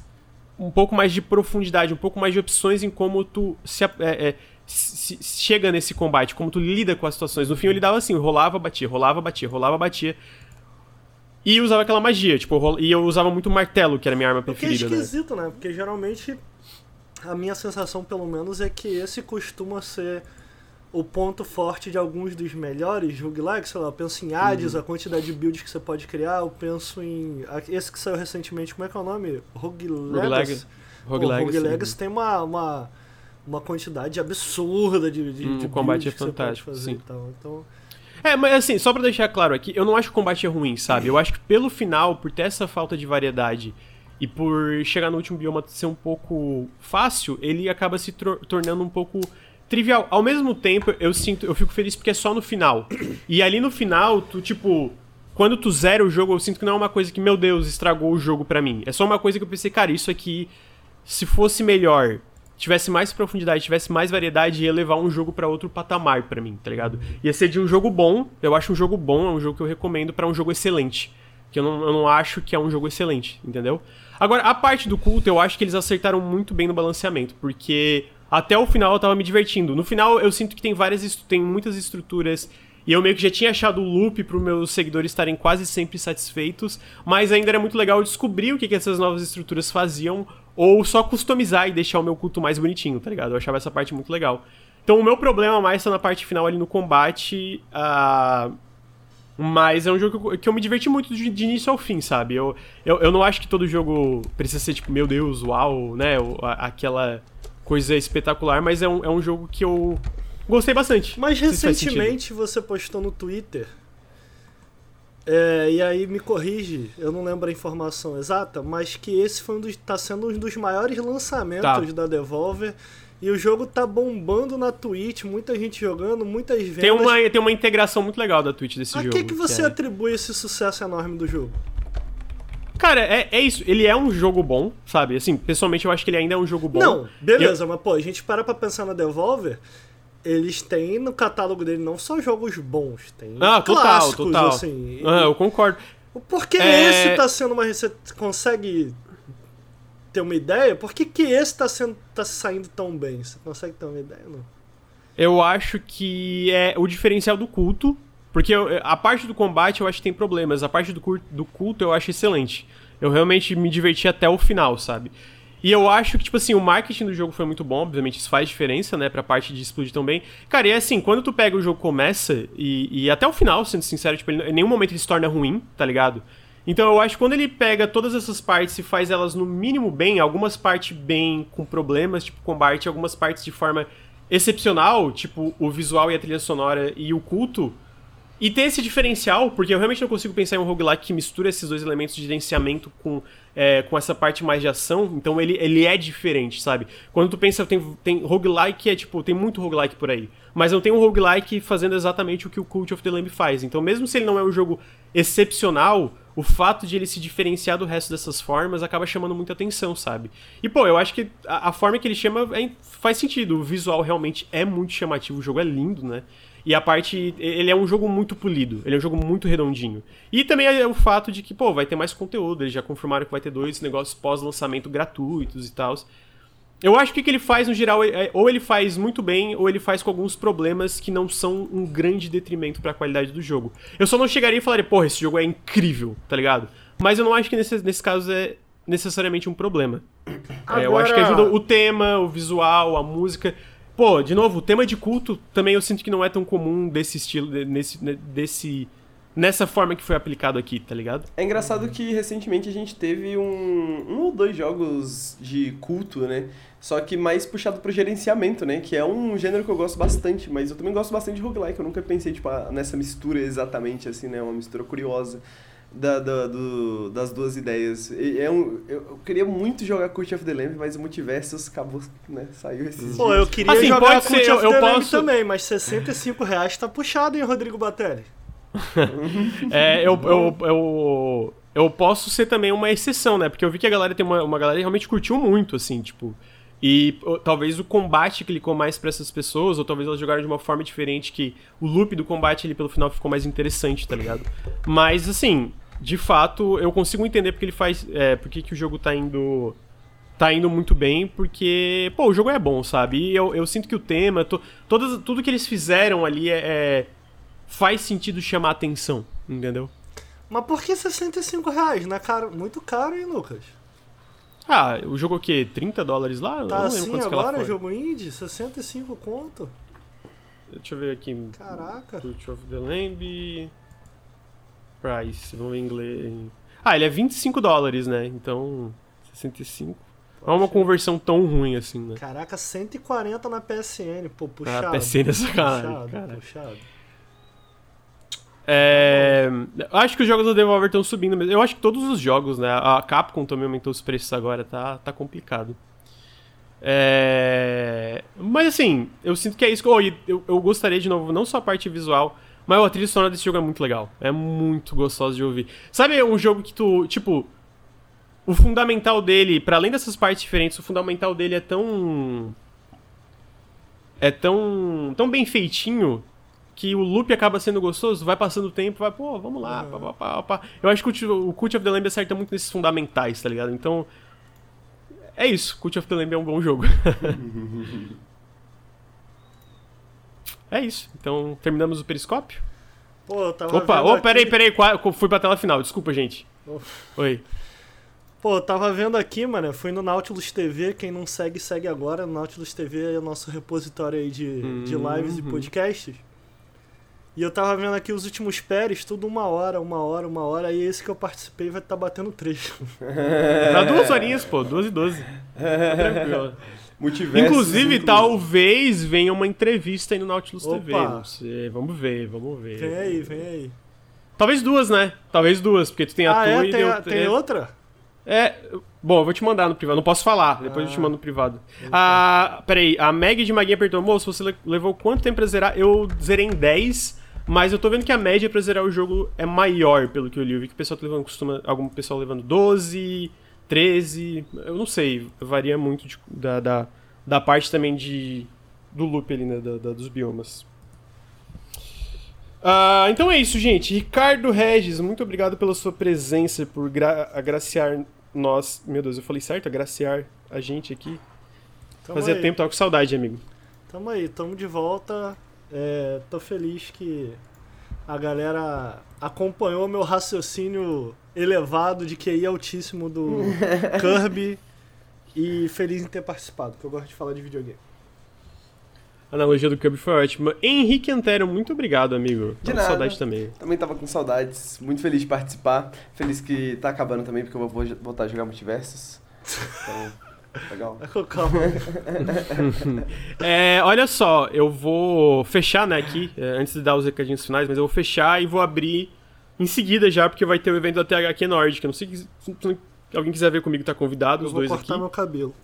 Então, tranquilo. Aí eu vou. Eu vou abrir em seguida pra assistir e acompanhar, provavelmente vou estar sozinho, tá? Ah, eu vou abrir já agora, porque começa às quatro. Eu só vou pegar um café, pegar um negócio pra comer e já entro em seguida. Mas, então lembrando, Nautilus é financiado coletivamente. Considerem apoiar em apoia.se barra Nautilus ou picpay.me barra canal Nautilus. Todo apoio faz muita diferença. Se você está no feed de podcasts, considerem vir em twitch.tv barra Nautilus link. A gente faz live toda segunda-feira, no... é, todo o podcast Café com Videogames toda segunda-feira às nove e meia da manhã. O Periscópio toda sexta-feira à tarde, geralmente às três. Hoje foi mais cedo por causa desse evento que a gente vai cobrir. Ah, então sigam a gente aqui, deixem seus, sub- seus subs. Deixa eu agradecer os subs rapidinho também. Evil Jorge, muito obrigado pelos 12 meses. Hideki FK pelos 10 meses. Dieno pelos 29 meses. Pelpinous pelos 13 meses. Totoro pelos 29 meses. Bora marcar uma parada hoje, Ricardo. É, Ana. Anar, Ana Urker, eu, eu não sei falar, enfim, Ana, muito obrigado pelos quatro meses. Shinji Mikomi deu pelo gift sub, a Kazi12 pelos seis meses, Clem Clemência pelos 14 meses, Shinji Mikomi de novo, porque ele deu o sub dele pelos 11 meses, então obrigado pelo sub também. Ah, é isso, gente, então muito obrigado. Sigam a gente também no Instagram, NautilusLink, vai ter cada vez mais conteúdo lá. Sigam a gente no youtube.com barra Nautilus TV, não só os arquivos de podcasts e alguns arquivos de live vão lá, como também vai ter umas coisinhas a mais aí nas próximas semanas que eu acho que vocês vão gostar. Com isso, de novo, obrigado Henrique, obrigado Ricardo, obrigado todo mundo que te viu ao vivo e todo mundo que está no feed. E até semana que vem. Tchau, tchau. Valeu, tchau.